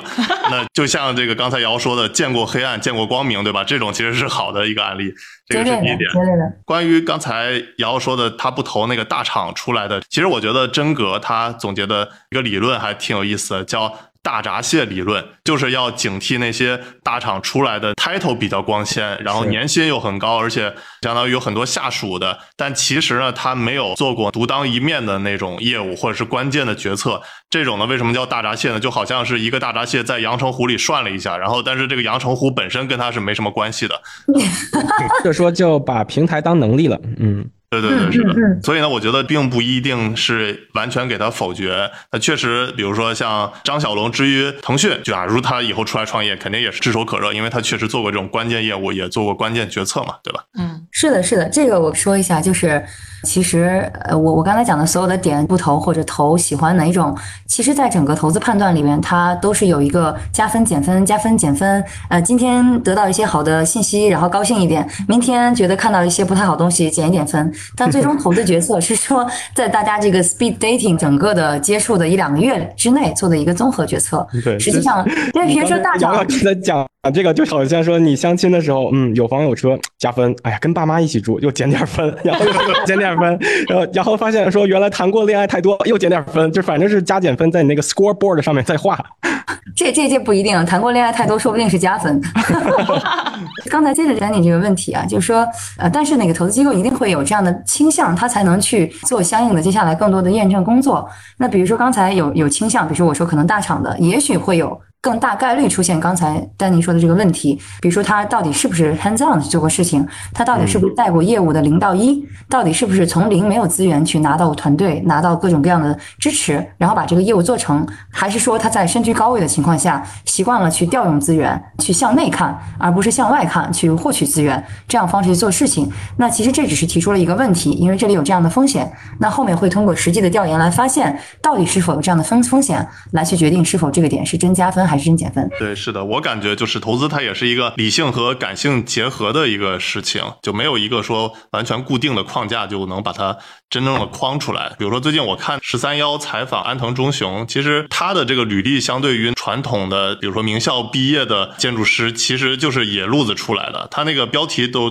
挺逗的，就叫野武士建筑师，说安藤忠雄，但他他之前还是当过职业的拳击手啊什么的。但后来就是二十八岁，他才成立自己的。建筑事务所，然后就是因为他自己觉得自己的这个履历不行，也不是名校毕业，那所以呢，他反而是更加的勤奋。他的这些周围的人都是各种什么东京大学呀、哈佛大学毕业的，但是呢，他的特点就是说他做过的项目特别多，就特别的勤奋。然后他除了吃饭睡觉就是建筑、建筑、建筑。所以我觉得投资也是类似嘛，可能他就是有一个大的框架，但它是一个方向性的，但具体的还是要看个人的履历，然后个人的这种有一些感性评判的因素吧。嗯，结合丹尼这个，我想举一个例子，有一个非常呃契合他刚才说的这段例子。我有一个投过的一个企业家，他里面有个非常重要的联创，这个同学是一个高中毕业的一个孩子。他后面高中毕业之后就一直在闯江湖，然后在这个华强五虎、华强北这个地方，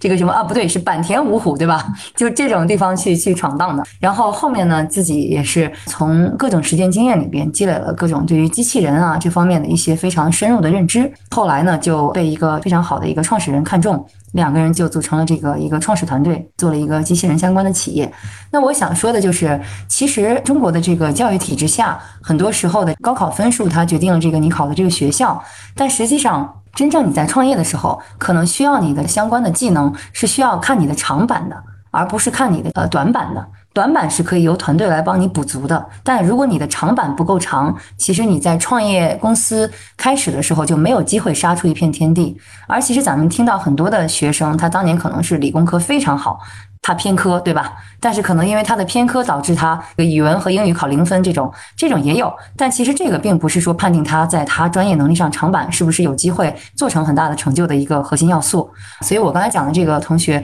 他就是在理工科的相关的方面非常有自己的长板。那在公司里边，把他相应的短板由他的团队大家互相去互为 backup 补齐，也是构成一个非常有战斗力的团队。但是不得不说。因为这样的情况，他在整个在被这个投资机构尽职调查的时候，的确因为他履历的问题，可能受到了一些相应的一个质疑。但是我觉得无论如何，这个所有的这些可能的判断点都是一个出发点，而结果都是看你的专业能力和你自己实际做出的这个结果。是否能让所有人信服？最终还是结果说话。投资机构看事情还是结果说话。你的所有的学历胖不胖，对吧？是不是大厂？大厂能不能跑五公里？这个都不重要。包括投资机构的判断，我觉得对于创业者来说也不重要啊。他怎么看你根本不重要。重要的是你自己把事情做成，然后其实你狠狠的给大家证明他们是错的啊。这这个这个事情其实对于自己来说才是更重要的。对你一说起那个高中毕业，我就想起。理想汽车的理想，他也是高中毕业嘛。现在人家这个是中国车企的市值的第二嘛，然后仅次于比亚迪。那确实就是，我觉得还是之前我说那个经纬张颖，他写过一篇文章，我也分享到小丹尼知识星球。我觉得他说的一段话，我还是挺赞同的，就是说疫情大大加速了所有的这个行业的头部化进程。就比如说之前呢是这种二八的分化，那其实现在就变成了一九的分化，就相当于创业者面对这种环境就更加的激烈，而且快节奏。所以呢，他现在觉得创业者个人的全方位的学习的速度变得是空前的重要。我觉得这个我是非常赞同的，而且我最近也写了一条知识星球，就是说，像你去测一个车，这个车的稳定性和迭代速度，车评的视频里也很少讲到的，因为大部分的这些开的这些车，像那些车评人都没有长时间的开过，但是呢，这个车主的体感就是非常的明显。其实这个车好不好用，非常看重它的这种。OTA 的迭代速度，正如创始人一样，而且我越来越觉得，像一个车的风格，一个车企的这个风格，跟他这个创始人的风格是非常非常类似的。它的迭代速度也是反映出来，它之后的这个竞争力是非常明显的。它并不像之前的传统的这些车，就是好多年都不变，所以更加要看重它这种学习的速度、迭代的速度。尤其是这个科技行业，因为科技行业每一次迭代都是悄悄声声的，没人给你打招呼的嘛。就像，比如说拿自动驾驶举例子，用不用激光雷达，加不加高精地图，用什么样的传感器，这个行业感觉一下子就变天了。其实好像今年好像激光雷达领域就明显就凉了，对吧？大家都以这个视觉为主，变成这种 BEV transformer。所以实际上有些公司它还是就说从创始人的团队到下面的技术，它并没有一下子。跟得上速度，还是在原来那个套路上不断的去去努力，实际上就努力错方向了。所以这种层面，我觉得创始人和就是说 management team，就是管理团队，他的学习能力是非常重要的，而且不要有太多的个人的 ego。比如说我是在某某领域是什么样的专家，我的这个路线是什么样，所以我一定要维持着自己这个路线，自己这个或者说这个人的人设，没没有必要，因为企业的发展其实才是第一位的嘛。对，是的。丹尼说这点特别对，我觉得他用车做比喻非常形象，就是车的 OTA 的速度。作为投资人，我们看这个创业者，比如说我第一次见这个创业者，也许我没有看准，也许他没有表现好，也许他车上马路牙子了，这都不重要，这都不这都不重要。但是重要的是，哎，我可能过两个月、三个月，可能这个再去看一下他有什么变化。就其实投资投的是一个变量。说白了，就这个企业，我现在这个节点见识他的这个状态，和他后面，我其实希望赚到的是他后面变量的钱。那其实你在多次的这个接触里边，去观察到它变化的速度和变化的方向，你可能会发现这个企业，你最初的判断会需要被校正，或者说你发现自己是对的，就是靠这样的方式。我一直说，投资人其实也是一个 AI，我们也是用不同的这个投资案例的数据和创业者在每一个阶段的表现，和你跟他当时你的判断的啊，他可能会有的表现和他实际的表现的这个修正，来去把自己变成一个更强大的对人和对事儿以及对整个时代、对宏观的赛道判断的一个 AI。对，这里 call back 一下，几年前我们确实地图能力不强，后来也是就是遇到了经常这个车，比如说骑马路牙子的问题，我们就痛定思痛，又招人，又跟国外的公司合作，后来就把高精地图这个事儿做得特别好，以至于高精地图这个产品现在在我们海外，尤其是日本市场，是我们一个挺拳头的产品了。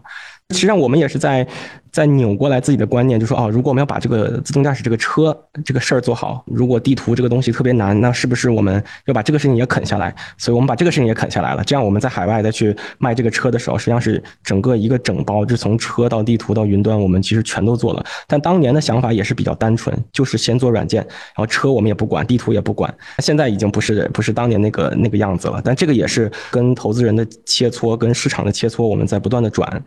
对，是的，所以欢迎瑶瑶不时的就来大小马做客一下，来评判一下大卫最近有没有 进步啊？可以啊，可以。那个，我觉得不光是大卫了，其实我也会经常看到很多的非常有趣的一些科技类的创业者，他们在整个创业过程中跌的坑啊，他们这个有很多好的经验啊，也都期待跟大家去分享。毕竟我还是希望能够持续的成为这些理工直男创业者的好兄弟的。这个，我希望把这个兄弟的角色当好，更多的分享。给大家，对，是的，其实就像我最近去买一个车的话，其实我现在就不是很看重它一次性给你配什么堆料的那种。很多的硬件产品，我也是很看重，就是它的这个迭代的速度，OTA 升级是不是能很快的让用户满意？我觉得这个确实是跟看创业者有类似之处吧。包括听我们之前的这些大小马的节目，也是能看到我们在不断的进步，而且也是做一些新的节目形式的尝试。就比如说这次邀请瑶瑶来做客，我觉得也是我们新节目的尝试。如果大家对这种类型的节目感兴趣，也欢迎给我们评论留言。之后我们也会多多邀请像投资人啊、这些创业者呀这种走在一线的人，跟我们分享他们的这些观察和经验吧。咱咱们节目都可以成为瑶瑶的 FA 了，就是大家有好的项目，通过咱们节目的这个广泛的传播，直接啊就给瑶瑶这边汇报一下啊，然后挣了的钱我们收个百分之一，远低于市场 FA 的价格。欢迎大家随时来找我咨询，免费啊！如果投资成功的话，这个 FA 费大家找大卫啊。对对对，之前总有观众担心我们这节目能不能做下去，因为还在亏本嘛。那这个事情到底商业模式怎样？哎，逐渐哎发现有一点苗头了，可以做这个 FA 的事情啊。完全可以，我再再补充一点啊，就是其实我现在觉得，在现在这个时代，很多时候一些早期的创业者，特别是一些比较好的科技、一些技术，可能更多的是存在于一些高校或者一些科学家的多年的潜心研发，那其实也是比较符合当下的时代比较需要的一些技术，但是所在高校的一些技术。对于市场的需求，包括产业方可能能够怎么帮助这个技术真正的落地，这个商业化的这个过程还是有非常大的一个鸿沟的。那这段呢，我也是在努力的在想办法去帮助这个更好的一些科技去进入到这个工厂啊、商业还有生活中。帮他们把这个产业方的资源相应的去对接、去组合，在这样的一些项目上，其实更多偏这个早期孵化的一个状态。大小马也可以尝试去一起做这样的产品，我们来搞这个天使投资啊，一起把早期的项目去推向市场、推向产业，然后能够帮助到更多人的生活。对，其实现在有不少的这种投资机构，他也是会去做这种播客，邀请创业者一起来聊。那其实我想简单介绍一下，我们想邀请投资人和创业者和这些投资机构做的这个区别，就是大家能听出来，我们其实会有很多的不同的观点的碰撞。啊，甚至就是我们专门邀请了这个大卫和瑶瑶，本来是互相看不上的这种，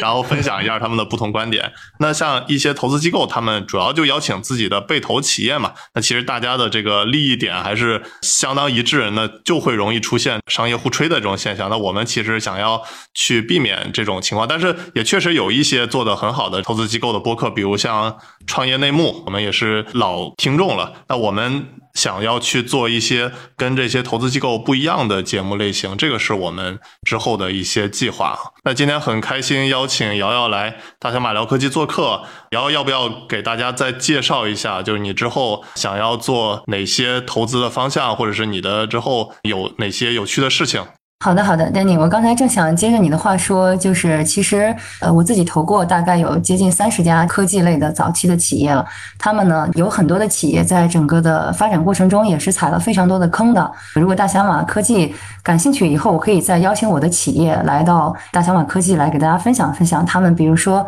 出海踩过的坑，比如说在国外跟各种呃落地的这个政府，导致有些企业可能在出海方面一下子摊的铺太大了，可能烧掉了几个亿，就这种情况都有。这种情况，我觉得对于潜在的一些创业者都是有很大的帮助的。但是如果我邀请我的企业来的时候，那一期的播客你就不要邀请我来了，这样就形成一个，你换一个投资人来啊，这样就形成咱们这个比较好的一个状态。那说回个人在做的事情，我认为投资人在过去的这个十几年、二十年的时间呢，更多的是一个可能嗯评判的心态，或者说在一个大的风口、大的赛道里面去挑头部的状态会偏多。那这个呢，我我的确也不是特别擅长，我自己一直比较喜欢的就是硬科技的这种产品类的公司，而不是说特别底层技术，比如说这个某一个特别底层的材料、特别底层的工艺，这个我可能能够帮助到的也有限。但是如果你的产品比较接近商业化，比较接近在工厂商业或者说家庭呃生活当中有机会形成一个成熟的产品，也可能是产业链里边的一个核心零部件这样的一个硬件产品的应用。那么呃我呢，因为在行业里积累了这些年，比较能够有一个敏感性。发现可能你的技术适合跟哪些大的这个产业方或者种子客户去做相应的落地合作，我比较喜欢呃这样的一个角色，我把这个角色称为叫技术猎手。就是能够敏锐的发现哪些技术能够在哪些场景里做使用，那我来做这样的一个匹配和红娘。那这个是我呃目前花大量时间在高校里，包括在各种技术类的研究所去寻找，并且在各种的制造类企业、工厂类企业，还有这种商业类企业去经常的去呃游走，来去咨询他们可能在哪些场景上有一些痛点是需要通过技术来解决的。啊，我举个例子，比如说很大的一个汽车制造的模具公司叫天气模，就是把这个汽车的外壳、车门之类的用冲压的这个模具去做出来。其实我去到这样的这个模具厂去调研，会发现它现场有大量的老师傅。在现场，对于模具上面的毛刺或者一点点的平面，拿一个磨石，再做一个非常非常靠手感的一个打磨。那这块呢，也是给这个企业带来了一些呃效率上的一个很大的一个头疼，因为这块呢，对师傅整个的手手腕的力量或整个的消耗，包括时间上都是非常耗时的一个事情。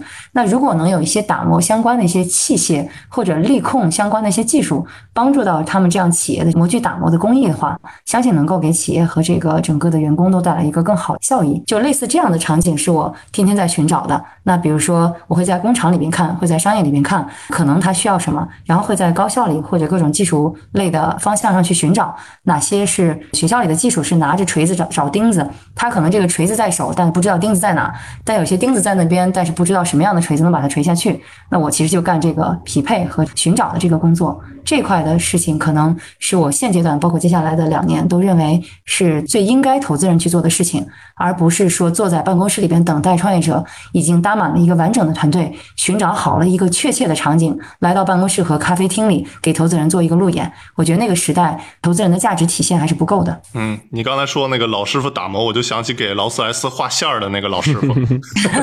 类似的事情实在是太痛苦了，那个工作环境。嗯，对我理解你的定位，就有点像。投资圈的红娘的那种感觉啊，呃，你可以理解是技术和使用场景的一个匹配的红娘。大小马聊科技，用毒辣视角聊科技热点。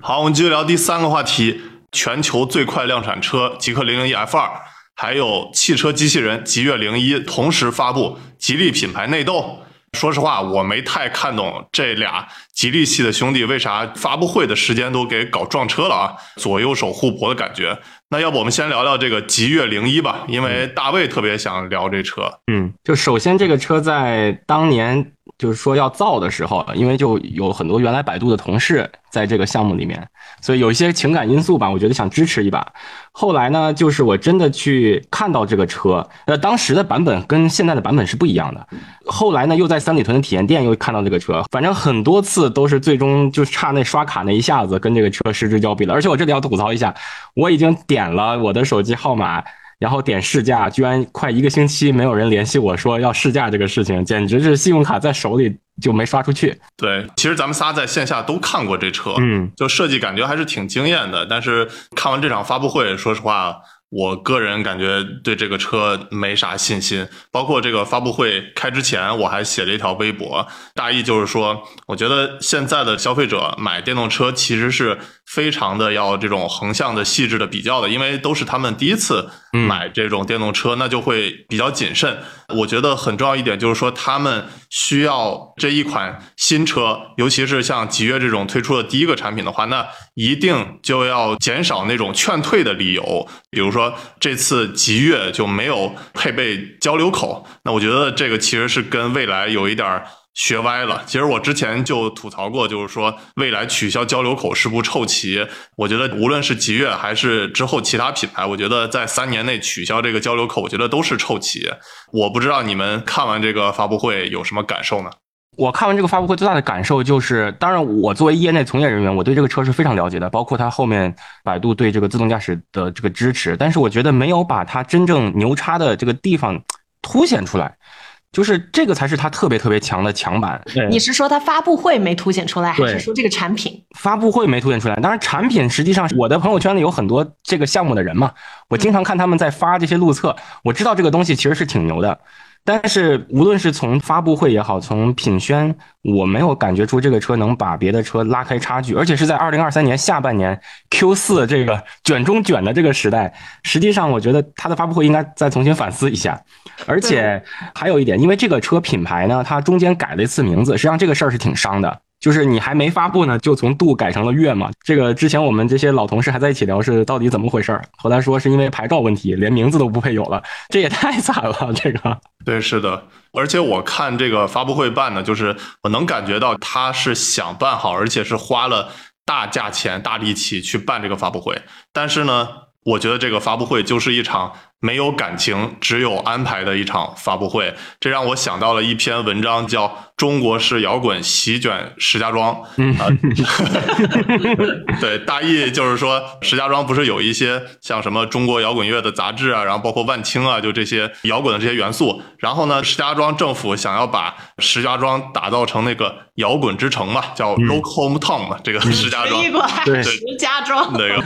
对，其实就把这个摇滚各种的这。这种安排，然后要改成正能量，参与的过多，然后这样其实就把这种摇滚的自由啊，甚至有一些小叛逆啊，这种就完全变了味儿了。那同样呢，我看这个极越的发布会，我也觉得就是说他介入安排的过多了。就举个例子，比如说，就你对比极客零零一 FR 的那个发布会，就能发现，它其实无论是在像视频号啊、B 站什么的。都把那些什么弹幕评论都给他禁了，就是这其实就极越不想看到大家的这种反馈，而且呢，还有就是说他们那个掌声一听就知道就是那种完全。安排好的就完全就没有那种感情，然后都是那种傻傻的、呆滞的那种掌声。观众一听就知道安排好的，因为比如说像他的那个什么自动驾驶，价钱一出嘛，就是说什么按期订阅九百八十块，然后随车买断是四万九千九嘛。那其实这个价格是相当离谱的，我觉得比它更离谱的就特斯拉 FSD 的那个价格。那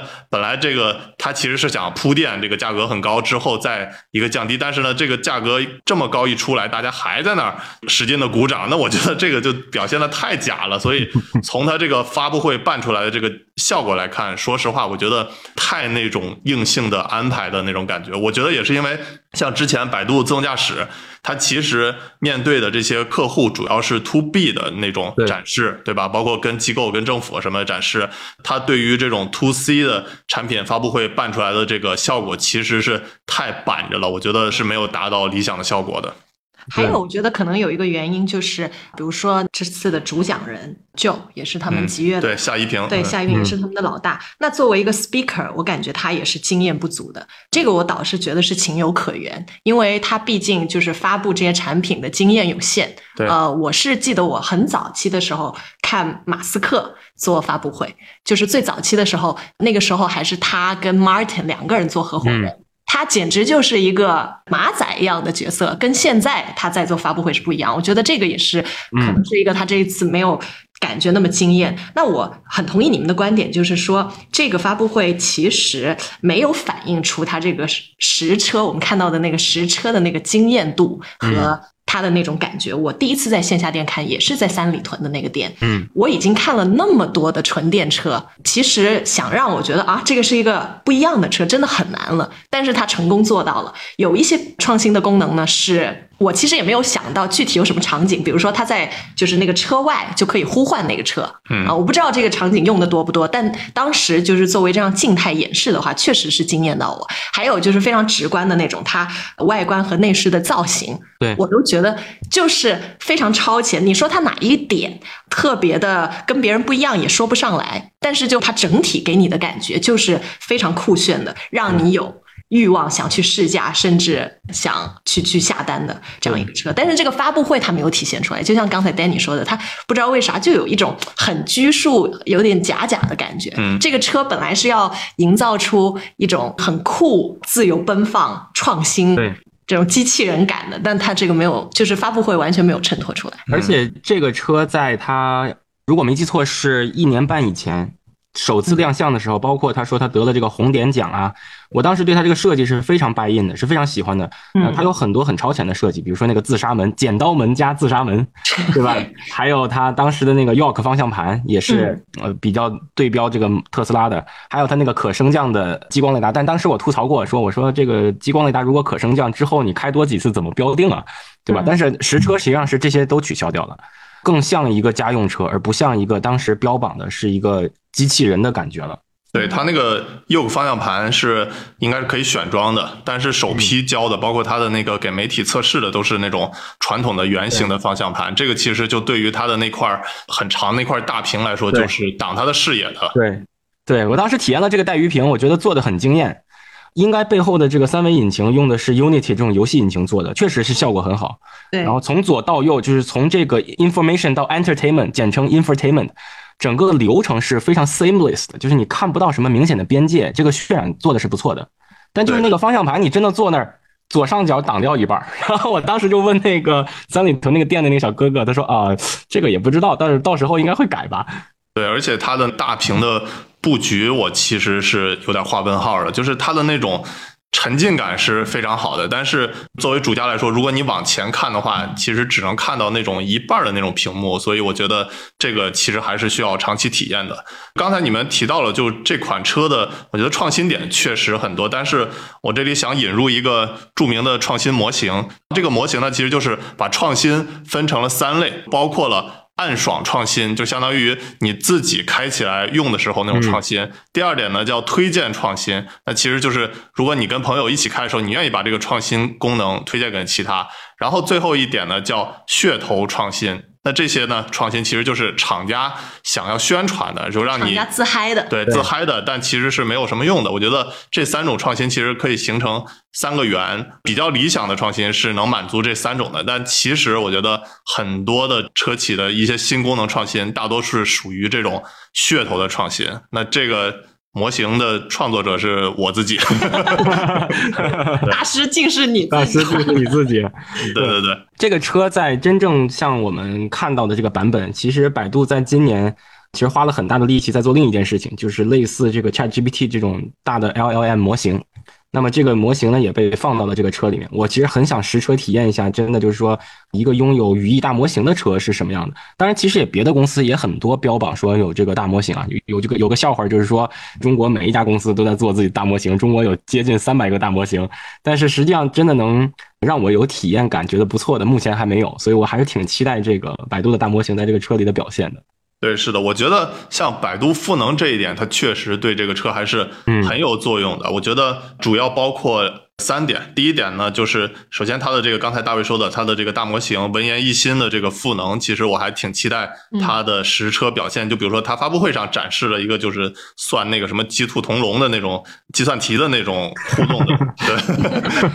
对对对，而且你可以在车外跟它语音互动嘛。虽然我之前感觉它是属于那种厂家想要宣传的噱头创新，但是我实际想了想，它可能在某些方面还会有用啊。就比如说帮你自动泊车，对吧？你就不用掏出来手机再操作一步。还有就是说，可能就是你的车比较脏的时候，你不愿意摁车的门开关的时候呢，让它帮你把车门打开啊什么的，它确实还是有一些实际功能的。然后这个是第一点，然后第二点的话，我觉得百度它赋能的自动驾驶能力，我其实觉得还是有信心的，因为之前我们其实试过像百度阿波罗的那些面向 L 四级别的自动驾驶车，但是这点我有一点画问号，就是为啥它这次其实是没有用激光雷达，而是用他说的叫 OCC 的这种啊无激光雷达的方案，这个可以让大卫之后为我们解答一下。第三点的话，其实我觉得像百度做软件的能力，其实应该是多赋能给这种极越的，因为说实话，我们知道这款车是百度和吉利研发的嘛，吉利它的硬件的这种开发能力，我是非常有信心的，工程能力，包括之后我们要聊的这个。极氪零零一 F 二，我觉得也都是非常牛的。但是说实话，它的吉利的软件开发能力，我是非常不看好的。那所以我觉得百度在这方面之后也会可以去多多的给这款车多赋能吧。那我就回归到我们上一个，就刚才聊关于自动驾驶的问题。大卫你怎么看？这次它这车没配激光雷达呀？其实，在二零二三年的最后一个季度发布这款车，其实已经经历了呃一个非常。非常红海的厮杀了，整个今年中国的这个电动车行业是一个非常红海的状态。然后呢，整个产业界呢又相当于说开发了一个分水岭，一个是以前装量产为主的，就是大家都标榜说不要激光雷达，而且不要高精地图，就是纯视觉。然后类似 Tesla 所发布的这个 Occupancy Network，就是占用网络，这个其实是变成现在主机厂的一个主流路线了。所以就让很多大算力芯片也好，让激光雷达厂商也好，直接就躺枪了。就因为如果大家沿用特斯拉的这套方法论，会突然发现原来这个 transformer 这个东西原来这么好用啊！它唯一的短板是什么呢？就是你的结构化数据量，就是首先你这个车要有标定，要标定好之后呢，要非常多的结构化数据，然后放到你这个端到端的这个大模型里面。然后其次呢，就是说一个主机厂它没有办法搞很多辆车。因为每一个 transformer 虽然说你都对它进行训练，但是它如果跨车型的话，就涉及到你这些相机它所拼凑的这个 BEV 的世界就发生了变化。那这个其实跟重新开发也没什么区别了。所以这个是这个 transformer 给行业内带来的优点，但同时也带来了很多挑战。那另一方面呢，就是这个整个无图化的这个进程啊，它其实也是让我们在使用这个车的时候场景更丰富了。因为大家都知道，如果像早的时候，像小鹏啊，还有其他主机厂，它会在有些目标城市有高精地图。那有高精地图的城市的体验感确实是非非常好的，这个没得说。但是没有的地方呢，就觉得很不公平。为什么我花了这个钱，你不能给我同样的体验？那么就整个这套 software stack 就是软件站下来，那它其实也不需要你有高精地图了。那么这个对于中国车企来说是一个非常大的解放，就是它再也不用受限于啊不同城市有没有高精地图这件事情了。当然，其实在训练过程中。我指的是训练这个 BEV transformer 的这个过程中，还是要需要高精地图的。那么这个是前半页，那后半页是什么呢？就是如果主机厂可以节省掉算力，节省掉激光雷达，它其实这个产品会变得更有竞争力。而且像特斯拉，它其实做的一个事情就是，我的相机是预埋的，我不断在软件层面给你惊喜。但之前的中国主机厂走的是一个相反的道路，就是我给你装大算力的芯片，给你装呃很多传感器，呃两个三个，甚至有的公司装了四个激光雷达，我们叫硬件前置，软件后补。那等于说你的钱是让消费者先掏了。他为什么要为一个残缺的功能上来就付这么多钱呢？其实没必要。所以走这个 BEV transformer，当然 occupancy network 本质上也是 transformer 的一种。这个它不是说两个不同的名字，就是两个完全不同的路线。那么就会让消费者变成你的钱可以后花，或者说像百度这个车也是可以月付的嘛，对吧？那这样就让消费者其实觉得说我花了这点钱，我是能占到便宜的。那之前的话呢，就变成我已经掏了雷达的钱了，掏了这些大算力芯片的钱，我怎么体验不到呢？对吧？所以这件事情是拧过来了。对，刚才大卫说的这个，就让我想起之前我看 Andre Kapathy，他说为什么要拿掉激光雷达？我们之前很多可能会觉得，只是说从技术的层面，不是说你硬件堆的越多，你的表现就越好。然后还有就是大卫刚才说的，其实他是有一个经济上的考虑。Andre Kapathy 一直说，马斯克就问他们，你这个激光雷达装在车上，你到底是一个 liability 还是一个 asset？嗯。这个其实也是一个挺有意思的观点，就是你到底这个是这个车的一个负债，还是它的一个资产？那很明显的就是在你能够把这些算法搞好之前，它都是一个负债。对，所以这样子其实对于车企也好，对于消费者也好，他这笔经济账他都是算不过来的，所以他就干脆把这个都拿掉了。对，所以有有一次我在给一个券商做培训的时候，也是跟他们讲。从今年往后，什么样的公司就是在自动驾驶行业内的公司啊？什么样的公司会比较危险？实际上是生产单一传感器或单一芯片的公司，因为这个算法的迭代它特别不讲武德，它不是一个线性的，就是按照我们主观意志去增长的，它往往都是被不是这个本行业的这种想象力所推动的。其实 transformer 这个东西。最早都不是拿来做自动驾驶，甚至是不是拿来做这个视频解读的，而是拿来做语言模型的，是 Google 拿来做语言模型的一个产品。那现在呢，就是在自动驾驶领域把它开了花了。那么假设你是一个激光雷达公司，或者说四 D 毫米波雷达公司，或者某一个专属芯片的公司，你在这个领域一直在深耕、深耕、深耕，你跟主机厂之间有一个长期的合作关系，他比如说 promise 你。你这个产品只要能实现五年不坏，你就上车。于是呢，你就好像看到了一个希望一样，他就拿一个萝卜吊着这个兔子，我就拼命的造这个雷达，我把这个雷达造的又便宜又好用。结果邦基一下子，哎，出现了这个占用网络这个事儿，嗯，这就不甩我了，那我前面的努力就白费了。或者说，看特斯拉有的时候要这个雷达，对吧？有的时候要四 D 毫米波雷达，有的时候又不要了。那么其实对于国内做毫米波雷达的公司，他也是心就悬在那里，因为国内很多主机厂他是看不懂的，他们大部分都是。参考特斯拉的这个方案，就是特斯拉用什么，那应该一定是有道理的。特斯拉用了四 D 毫米波雷达，他们就去找国内四 D 毫米波雷达的对标公司。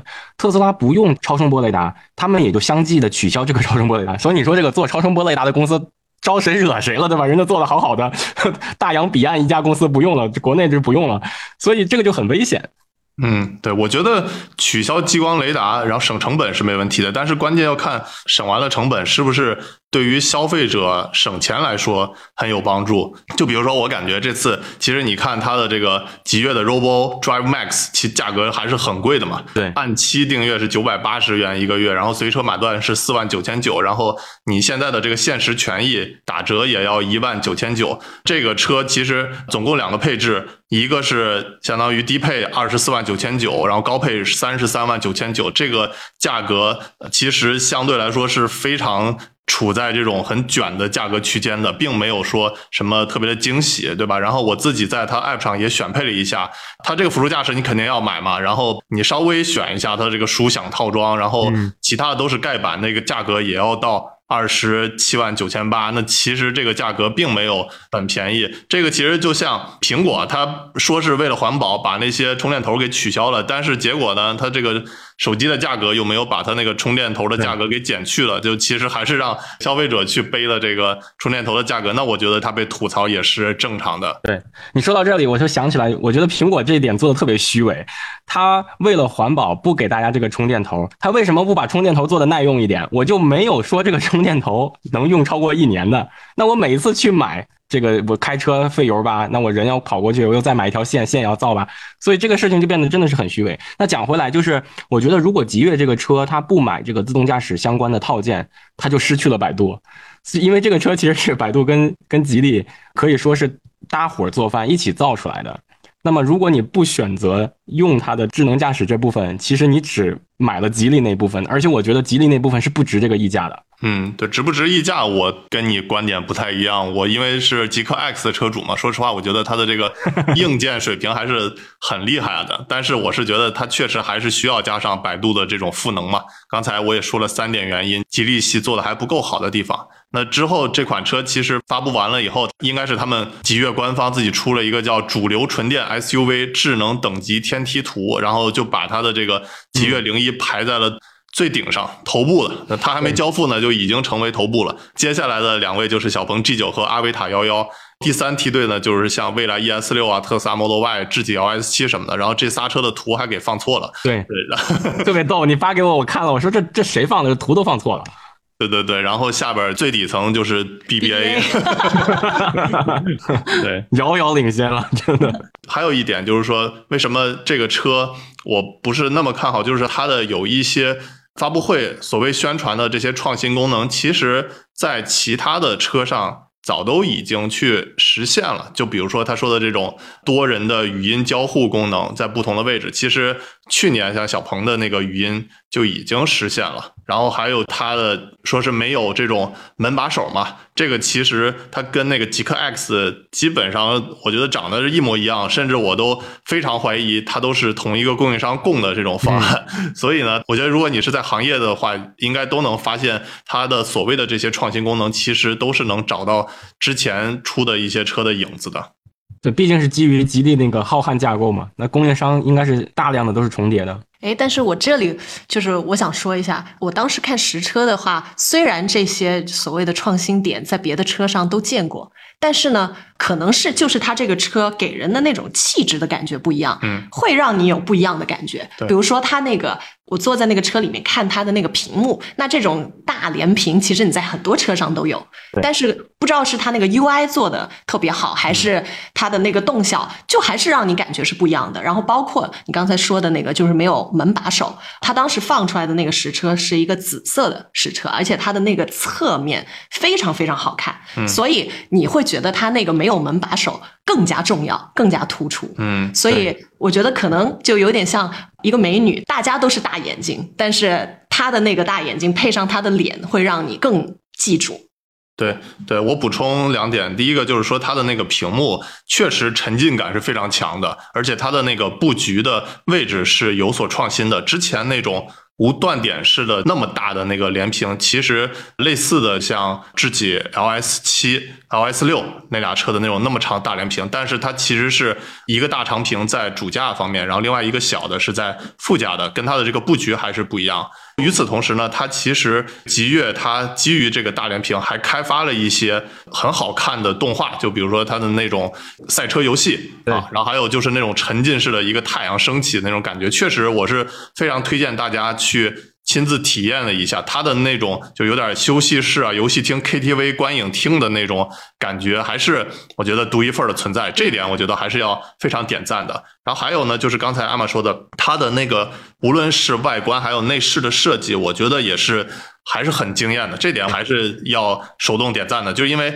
我们不只是在门店看过那个车，而且有一次在路上看见它的一个伪装车，老远一看，哇！我还纳闷儿这车是啥呢？我以为是那种，比如说像高和那种很高和保时捷对对，那种很炫酷的那种车呢。但凑近一看，它的那个屏幕，我就一眼认出来这是一个极越的伪装车。到时候我也把那个图片贴到我们的视频版。这个你看，它确实实车还是很惊艳的。这点，我觉得我们不能吐槽的它一些创新的点，就完全否认它的一些亮点吧。嗯，然后我是也跟你们一样非常期待试驾，我就想吉越它有一个这么强的爸爸妈妈，吉利和百度，对，看看他到底是就是说一个很好的混血儿呢，还是那种爸爸有才华，妈妈好看，他就是长得像爸爸，智商像妈妈。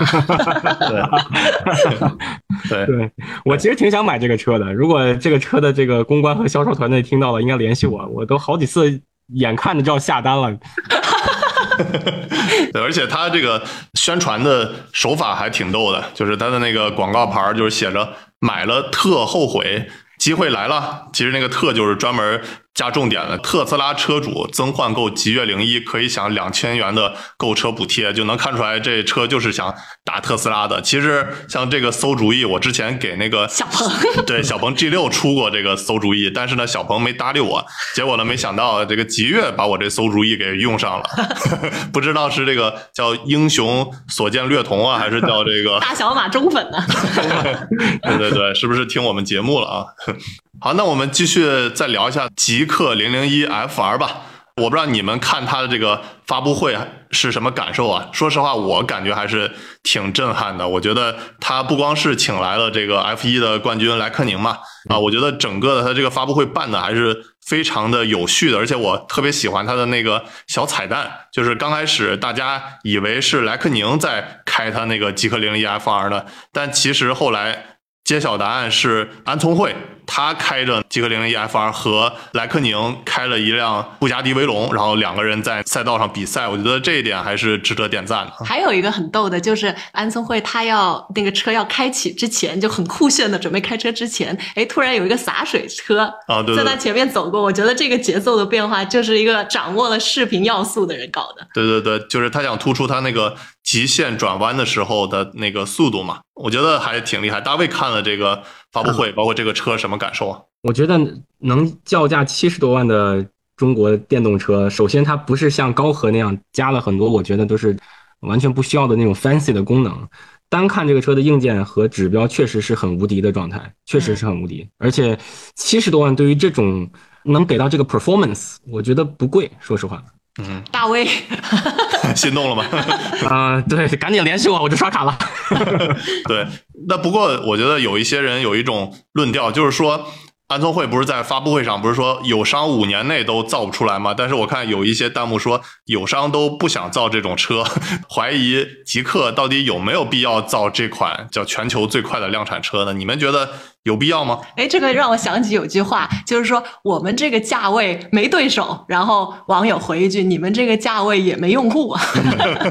对，确实。就是很多人确实说，现在就是这个造纯电车已经不是一个比零百加速啊，比这些呃赛道成绩的时代了。那为什么极客还要执意造一辆这样的车？我觉得从我的角度看，因为我跟他们的海外团队打挺多交道的，这个不只是一个就是说在国内的。就是有宣传噱头的举动，它更是有全球效应的。因为其实极客在海外的布局节奏非常猛，比如说在我们常驻的中东，它在阿联酋。来说，已经搞定高温测试，拿到这个电车准入资格的中国车企不超过三家，它是其中一个。那在欧洲的布局就更不用说了。但是呢，你如果看它的销量，特别是在欧洲销量，肯定还是不行的嘛。它的车其实是很国际化、很 OK 的，但是呢，欧洲人不买，就是因为还是对你这个品牌不熟悉、不信任，所以他需要有一个欧洲人能听得懂、看得懂的东西去占领这个认知。那我觉得有两个是最容易做到的，第一个就是你的整个设计语言。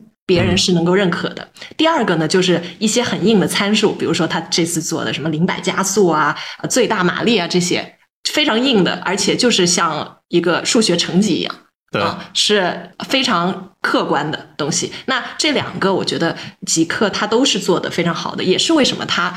要造一辆这样的车出来。嗯，还有一个，我觉得现在很多车都是，其实它要造一个这种非常顶级的旗舰车，它倒不是说要这个车卖多少销量，但是呢，你造了这个车，比如说像这一辆，你要做到这个速度的车，那其实它对三电系统的要求是非常高的。那这个时候你有了这个。技术之后，你再下放给你的其他车型，其实就很有意义。对，其实刚才艾玛提到了，我是总结成为两点。第一点呢，就是极客在狂秀肌肉。那其实你仔细看它这个车，它不只是说零百加速很快，它在性能方面，它零到二百的这个加速也是很快的，有六秒二九嘛。其实之前大家吐槽电车，就是说你。零百加速挺快，但是你一到高速一百到二百的速度的时候，其实就开始变慢了嘛。那这次其实它一千三百匹马力，然后而且是超越了特斯拉 Model S Plaid，我觉得在这种性能的工程方面，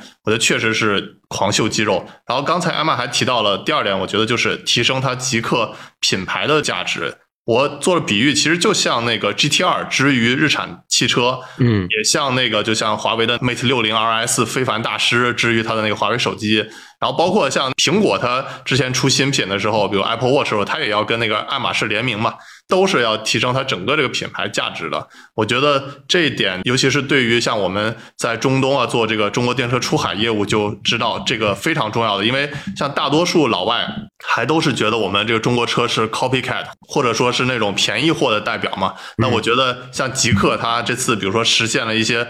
地表最强的这个功能，我觉得还是非常的，在性能方面，我觉得还是很有必要的。然后我补充一个观点，我觉得这个车推出还有一点很有必要，就是它其实是赋能了吉利系的其他的这种品牌。比如说之前我做视频就讲过，吉利投资了阿斯顿马丁，那阿斯顿马丁像之后电动化转型，我相信也会用到这种极客的电动化的。能力，还有包括之后我要做一期视频，就是聊路特斯嘛。呃，路特斯其实也是吉利控股的嘛。我也觉得像之后它推出的这些电动车也会用到极客的这些工程的能力。所以总结为三点，就是狂秀肌肉、提升品牌，还有赋能其他。但是呢，我觉得就是说这次发布会它性能方面，我觉得确实是展示的很牛。我提个建议，就是说这个车其实在设计方面可以。更激进一些，因为它它是基于普通的极客零零一打造的，但是我觉得它设计方面没有区分的那么开，它价位区分开了，但是它这个设计没有说让人觉得，哎，这车就是一个超级亮眼的一个豪车的那种感觉，所以我觉得最起码搞个宽体套件的，对吧？大趴赛的那种感觉，这都没。嗯，对，是的，其实我觉得这点应该学习像 GTR。你乍一眼看上去，这 GTR 根本就不像是日产汽车能造出来一辆车。那我觉得这个目标就达到了。但是这次极氪零 EF 二，我觉得设计还是偏保守了。对，那个 GTR 有一个笑话，说这个跟一个姑娘喝星巴克，姑娘看到他那破尼桑都不跟他走，不知道门口是个 GTR。对，嗯，但是这个我倒有一些不同的看法，因为我知道极客的这个设计团队其实就是在北欧的设计团队，所以呢，他们的那种审美其实跟我们喜欢的还是挺不一样的。他们的那个零零零九其实是不会在欧洲上的嘛，啊、但是呢，它主打的就是这个零零一和 X 极客 X 这两个车，你如果看的话，都是设计非常非常克制的。我觉得这个反而是能在欧洲大陆走红的一个原因，因为其实欧洲大陆人的审美，他他不像，呃就是另一个反向的极端，就是中东人，对，他就不喜欢那么花里胡哨，他就喜欢那种人狠话不多的、克制的，但是同时又觉得，哎，这这这东西有点东西的那种，对对对对所以，嗯，对，我觉得克制没问题，但是你像普通版和你那个超豪华版，应该是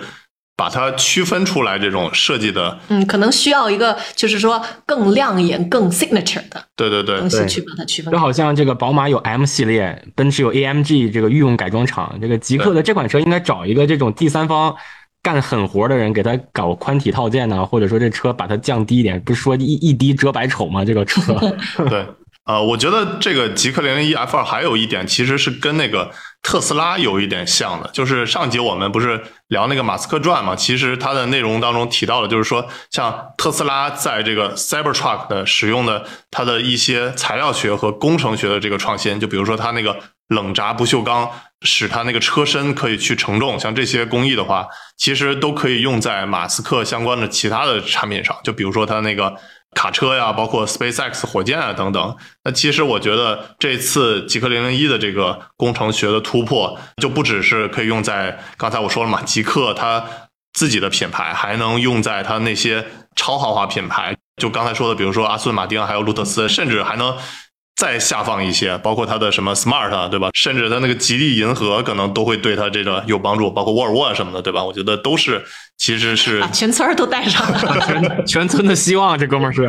是的，是的。所以呢，我是整体来看，我是非常支持这个极氪零零一的 F 二的发布。与此同时呢，其实我还是想给极客要提一个建议，就是因为我自己作为极客 X 的这个车主啊，我是明显感觉到它的这个硬件能力要远远超过它的这个软件的能力的。可能也是因为我把它和像小鹏和特斯拉去对标嘛，那我明显感觉极客的软件的能力真的是要加把劲儿了。因为之前大家吐槽嘛，极客的车机啊、App 啊，其实是挺拉胯的。那我自己作为极客 X 的车主，开了几个月，我也很负责的告诉大家，确实它的这个软件能力还是挺拉胯的。举个例子吧，就比如说前段时间十一假期之前，它的那个极客 X 不是更新了它那个五点零的那个系统吗？刚开始大家还是很兴奋的，就是感觉一下子发了那么多的功能。但是呢，我升级完了实际体验之后，我是感觉太多的那种 bug 了，包括